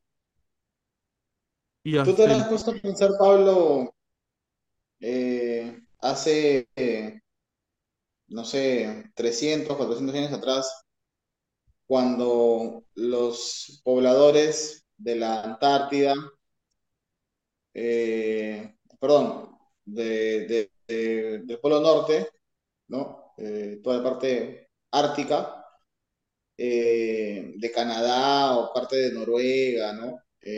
con el tema de las aureolas boreales, ¿qué cosa crees tú que, o cómo ellos lo podían haber tomado en aquel momento? Porque no, no se sabía la explicación científica. Claro. Y te juro que si yo veo ahorita una, también me recontra palteo, ¿ah? Porque debe ser espectacular ver algo así, ¿no? Este, yo me imagino que como todo, este, le debieron haber dado alguna explicación espiritual, ¿no? Alguna explicación eh, mágica a, a este tipo de acontecimientos, más allá de una razón lógica. Y peor aún que no pasa en todo el mundo, que no pasa en cualquier parte, sino en ciertas partes específicas. Eh, y mira, este, este tipo de cosas que, que se tardan en explicar, pues, puede terminar este, diciéndonos el origen de muchas cosas, ¿no? hasta de lo criptozoólogo, ¿no? De animales que, que no sabemos cuál es su origen, de, efectos que no sabemos de qué tienen que ver. Sí, Omar. Y, mire, y, ¿te acuerdas que una vez yo les comenté cuando estábamos en un, capítulo, Carlos Andrés, tú y yo, que una vez vi en, TikTok o en YouTube, me acuerdo, pero nunca llegué a grabar, este, a grabar el link sobre una investigadora, no me acuerdo su nombre, nada, pero de que en, en Chosica y lugares así, descampados, acá en Lima, habían videos este, de que en, los cerros, parecido como tú has mostrado, ¿no? En los acantilados, en los cerros, en las noches este, hay luces, ¿no? Como si fueran linternas, ¿no? Que están ahí, que están ahí volando, pues. Y esta investigadora dice que no son, este, no, bueno, no son, no son, no son ovnis, es decir, no son, no son naves extraterrestres, pero ella decía que sí son, este, son, este, son, es, es, una, es una especie de vida, de ser viviente, ¿no? Espiritual, ¿no? Mm. Pero que emite un, una luz, ¿no? Y más a recordar lo que, a lo que dijo este, nos comentaba el señor este, Pedro Noguchi sobre los espíritus elementales, ¿te acuerdas? Que decía de que sí, cuando una persona puede fallecer, este, eh, hay almas que se pueden quedar en este plano, pero también hay otras clases de espíritus que son espíritus elementales, ¿no? Es, decir, que son, son seres este, espirituales que toda su vida han sido espíritus, pues, ¿no? Y como te digo, lo relaciono con este video que yo vi esta, de, esta investigadora, ¿no? Que dice de que estas luces, estas luces que ven en Chosica, ¿no? Son seres, son, seres vivientes, ¿no? Que emiten una, un, resplandor, una luz, ¿no? Una de las explicaciones, una de las explicaciones también que supuestamente se tiene de las luces de Marfa es que es un animal que tiene una luz en el lomo y en las alas y que vive en ese lugar, ¿no? Se alimenta de algo, qué sé yo, porque, o sea, de, 1900, de 1883 hasta la actualidad son como más de 200 años, ¿no? Este... Eh, una, una de las explicaciones es que, es que es un animal que nosotros desconocemos, pero que tiene luces en el cuerpo, ¿sí, Omar? No, o sea, me ponía a pensar, imagínate que se, que nosotros, no sé, salamos, eh, salimos de viaje todo el, todo el equipo de a la Pablo el podcast y nos vamos, no sé, a un lugar descampado y vemos así luces pero grandes, ¿no? ¿Y qué pasaría que si que en verdad estas luces en verdad son este una nueva raza de luciérnagas pero gigantes? A nuestros ojos, ¿qué parecerían? Parecerían este un ah, matamoscazo, ¿Ah? un matamoscazo gigante. Pero tú sabes, Pablito, de que hay colores, por ejemplo, que el ser humano no puede visualizar. Sí, ¿no? He escuchado eso también. Como notas musicales, ¿no? Este, ciertos sonidos también que no son perceptibles a, nuestro oído. Pues tú te imaginas de repente que, que alguna civilización mucho más desarrollada pueda está evitando entre nosotros y nosotros no, nos podemos dar cuenta porque no lo podemos visualizar, no lo podemos... Pero me estás dando razón a mi teoría de que existe la posibilidad que vivamos en dimensiones. Sí, sí yo, no, lo, yo, no, lo, yo no lo he descartado, porque hasta lo que se sabe actualmente, para que puedas viajar en el tiempo y en el espacio, necesitas manejar las dimensiones. Porque, o sea, de acuerdo al, tiempo y la realidad en la que vivimos, es imposible poder viajar eh, a la velocidad de la luz o más allá. Entonces, quizás estamos, estamos equivocando quizás la manera de viajar y en vez de ir de frente por la carretera tenemos que dar saltos eh, hacia nuestros vecinos. Cortar, cortar, cortar, ahí, cortar camino. Ahora, lo, lo que yo recuerdo que decía Pedro Noguchi, él hablaba acerca de, en lo que ha hablado Walter, él decía el tema de, que hay seres que emiten distintas vibraciones, ¿no? O sea, no necesariamente que, que vivan una dimensión distinta, ¿no? Pueden haber seres que viven donde estamos nosotros, pero como nosotros tenemos una vibración más débil y ellos una vibración más fuerte, nosotros no lo podemos percibir a ellos, pues, ¿no? Pero que están, están en este mundo, ¿no? No en otro plano dimensional. Yo así más o menos lo entendí, pues, por el tema de, las vibraciones. ¿Qué dice Kikín? No, yo opino lo mismo que, que Omar. Eh, no, no es que exactamente necesariamente eh, vivan en otra dimensión, simplemente eh, son organismos con parámetros distintos a los nuestros. Y no lo podemos percibir nosotros. ¿Y dónde viven entonces? Acá, pues acá. en, tu cuarto. No, pues, oye, a todos les ha pasado algo hoy día. El señor este, eh, Omar Cruces se confunde Henry Cavill, el señor este, Walter Paredes dice, este, ¿cómo se llama? Hugh Hefner. Y ahorita acaba de entrar una señorita a decirle al señor Mogorto aquí que ya vamos a comer, porque se escuchó al aire, señor Mogorto. Se escuchó. Ah, sí. ahora, mira, hoy es 14 de febrero. Oye, Pablo, te iba a decir, este, como hace rato hablamos de los, un poquito también de los colores, todo eso, de, lo que vemos, ¿no? Me olvidé, me olvidé de decirle a ustedes algo desde el principio cuando empecé a grabar los podcasts con ustedes, ¿no? Algo que de repente va a cambiar la perspectiva de todo. No. A ver, a ver, momento, momento. A ver, a ver, a ver. Esto, antes de que lo digas, Omar Cruces, esto va a ser un antes y un después en el podcast Habla Pablo, el podcast del pueblo, nada más voy a decir. El señor Omar Cruces va a revelar información que la quiere tener la CIA, el FBI y la Municipalidad de Chorrillos. Ya con eso les digo todo ya.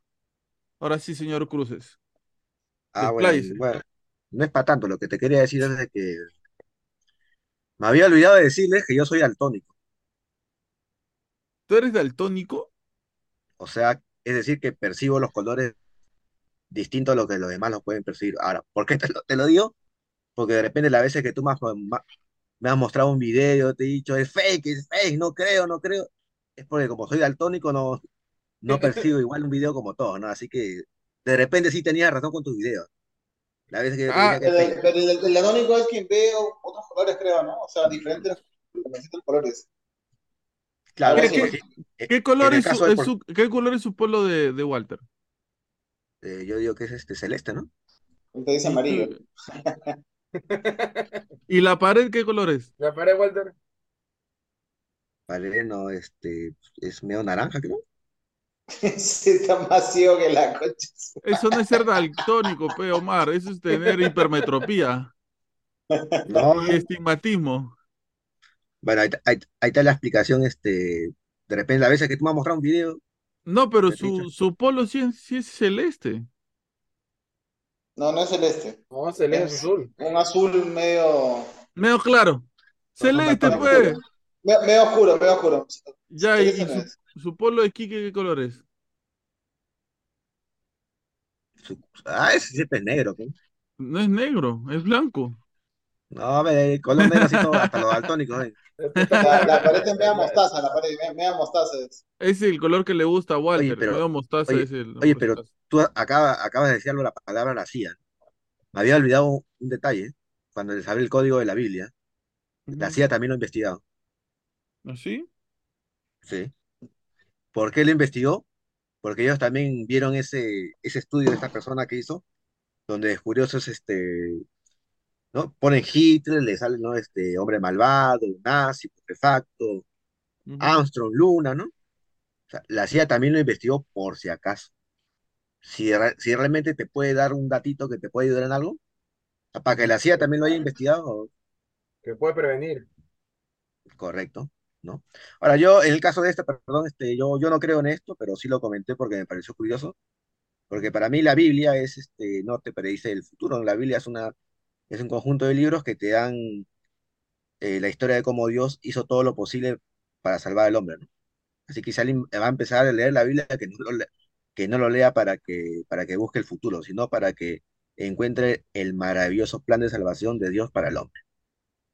Eh, ahora que, que, estamos hablando de esto un poco ya para cerrar, sería interesante, ¿saben qué? Que hablemos de lo del vuelo de Malasia, ¿no? El que desapareció. Del vuelo de Malasia Airlines que desapareció y nunca se encontró. No se han encontrado. Se han encontrado algunos, algunos rasos, hemos entendido, algunas partes del avión. Claro. Pero lejos de donde cayó, pues, o sea. O en todo caso, hablar del Triángulo de las Bermudas. Triángulo de Bermudas. Que no es un, que no es, que no es un short, porque acá al short se le dice Bermuda. No. Es un, es un lugar donde supuestamente desaparecen, ¿no? un portal. Tú, tú, tú, de casualidad te has puesto a buscar si con la tecnología de los drones habrá habido alguien que con un dron haya entrado al Triángulo de las Bermudas.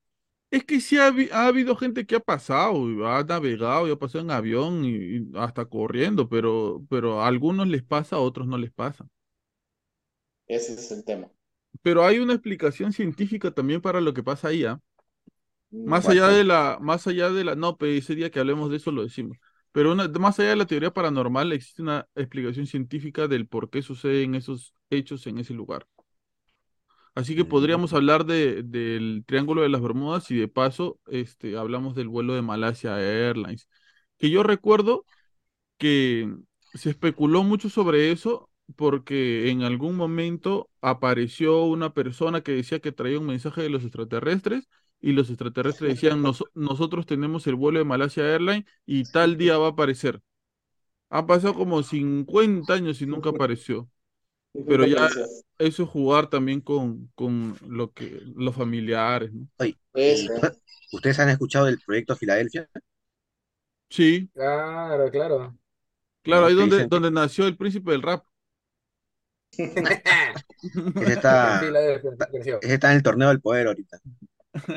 podríamos hablar de eso también. ¿Saben de qué también podríamos hablar? Y esto es muy, muy interesante. Eh, y es muy interesante eh, por un dato no menor, que es sobre las civilizaciones antiguas, que antes que nosotros ha ocurrido una, ha, habido una civilización más antigua. ¿Y saben cuál es el uno de los datos que lanzan del por qué es posible que esto haya sucedido? Eh, dice que supuestamente esto lo explica el por qué ahora existen los polos, el polo norte y el polo sur. Porque eh, tuvo que existir una contaminación tan grande en el planeta para que los polos se congelen.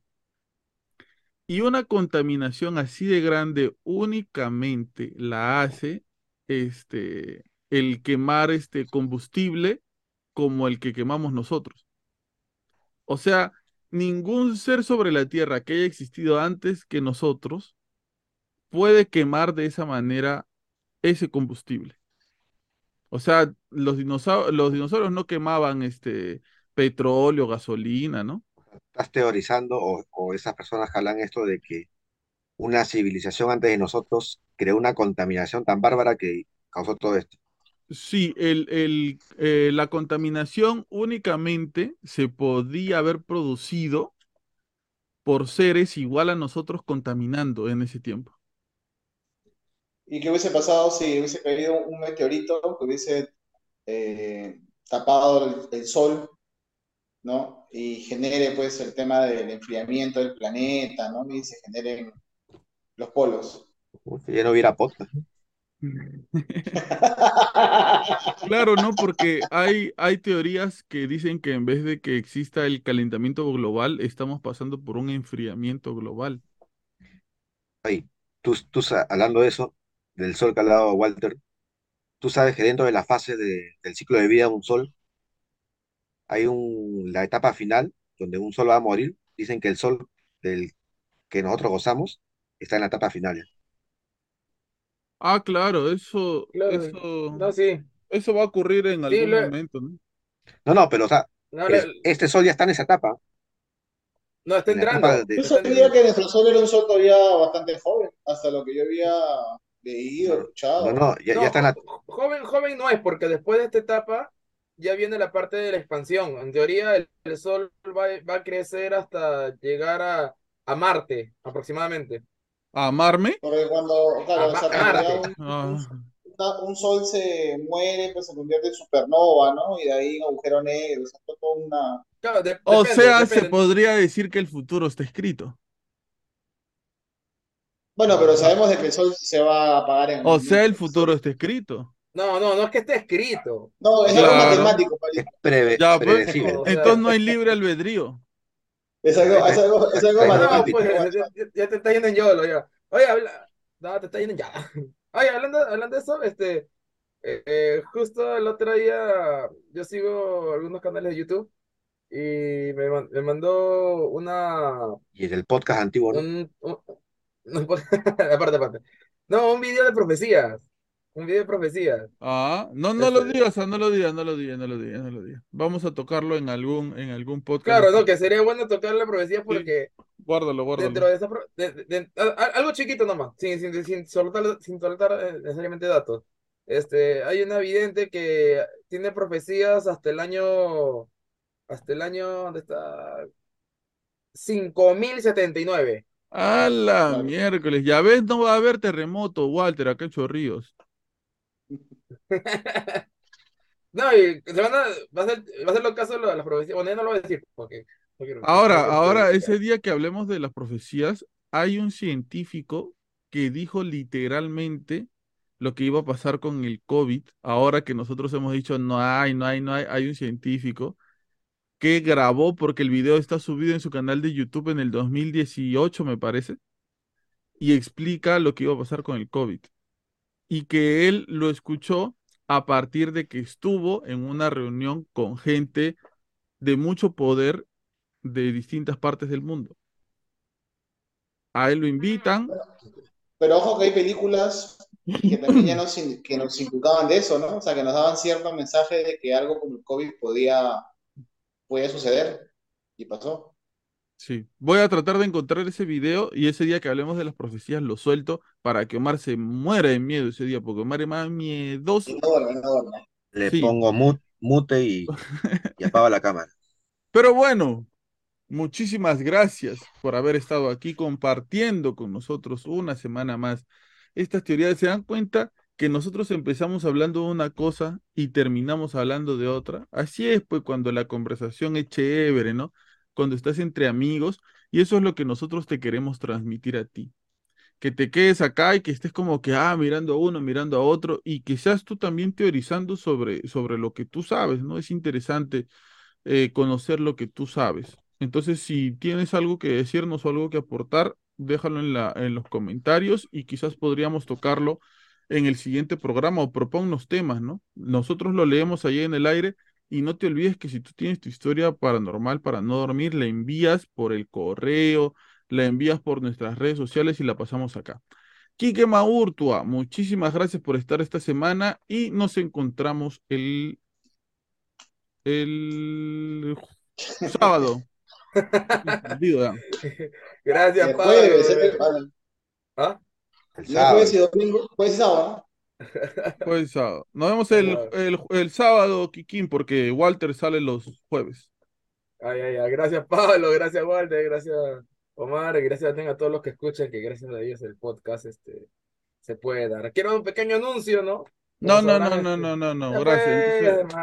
Mande los mira, videos. Mira, mandé ya, lo que mandar. Ya, mandó, pero ha mandado de otra cosa. Digo, Hugh Hefner ha mandado. Ah. Este, el espacio, el espacio publicitario cuesta en el podcast. Voy a decir nada ah, Pero bueno, ya, ahorita que, que, somos un podcast pobre pero honrado, te aprovecha, aprovecha. ok, ok. No, un pequeño anuncio de la Del grupo, del grupo en la parroquia que participo, vamos a hacer un evento que se llama Rosario en Ruedas, que consiste en hacer una bicicleteada, 15 kilómetros, en la cual visitaremos este, distintas parroquias de acá en, Chorrillos, en Lima, ¿no? Este, va a ser el, domingo 26 de febrero y para las inscripciones y más detalles me pueden escribir a, mi, a mis redes, a Jesús Enrique Maduro en Facebook, también Jesús Enrique en Instagram o si no, a, Comunidad FIA, tanto en Facebook como Instagram.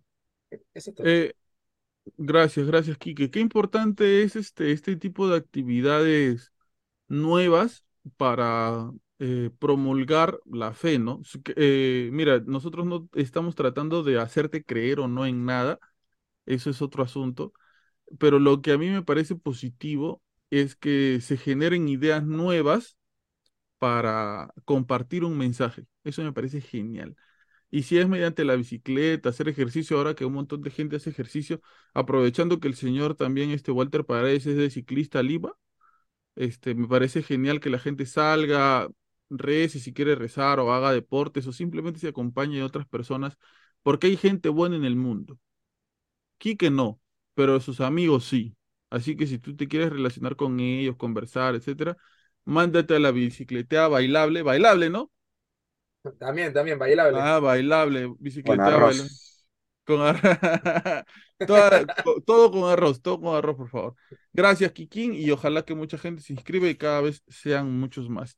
Walter Paredes, que su polo ya está que pide Chepi, pero él sigue poniéndoselo. No va a estirar más, hermano. No va a estirar más. Si lo lava, se achica más todavía, pero bueno, no importa. Walter Paredes, hasta el día jueves. Hasta el día jueves, si Dios lo permite, Polito. Un saludo a todos los oyentes y quedamos atentos a sus comentarios, a sus críticas constructivas para que el podcast siga, siga nutriéndose y siga creciendo como lo viene haciendo en ese último tiempo. Buena semana para todos. Gracias. Ah, verdad, me olvidaba. Este, Quique, tu recomendación para esta semana. mi recomendación fue, eh, bueno, me, me, gustan los mangas y justo de, ese manga que, que hablé del número de Tesla, que es este, ¿cómo se llama esto? Red con Ragnar, lo encuentran en Netflix, hay, hay anime también.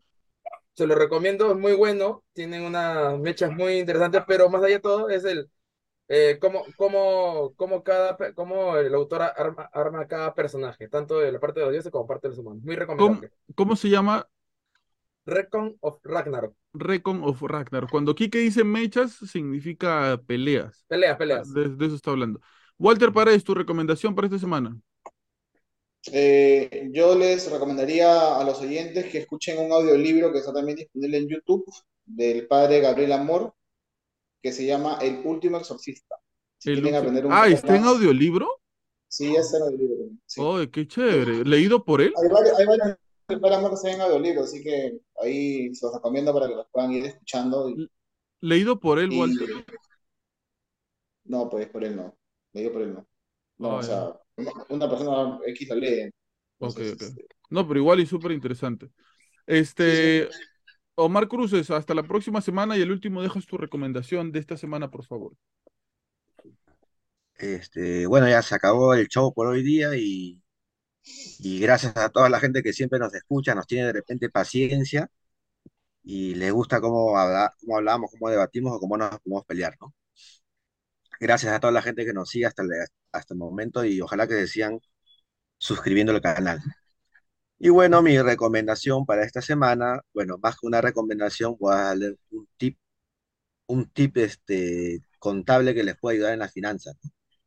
Para todas las personas que durante el año 2022 han emitido sus recibos por horarios y les han hecho alguna retención en su recibo, si suman todos sus ingresos por honorarios durante el 2022 y no pasan la cifra de 32.200 en el año 2022, pueden pedirle a la SUNAT a partir de marzo que les devuelva esa retención.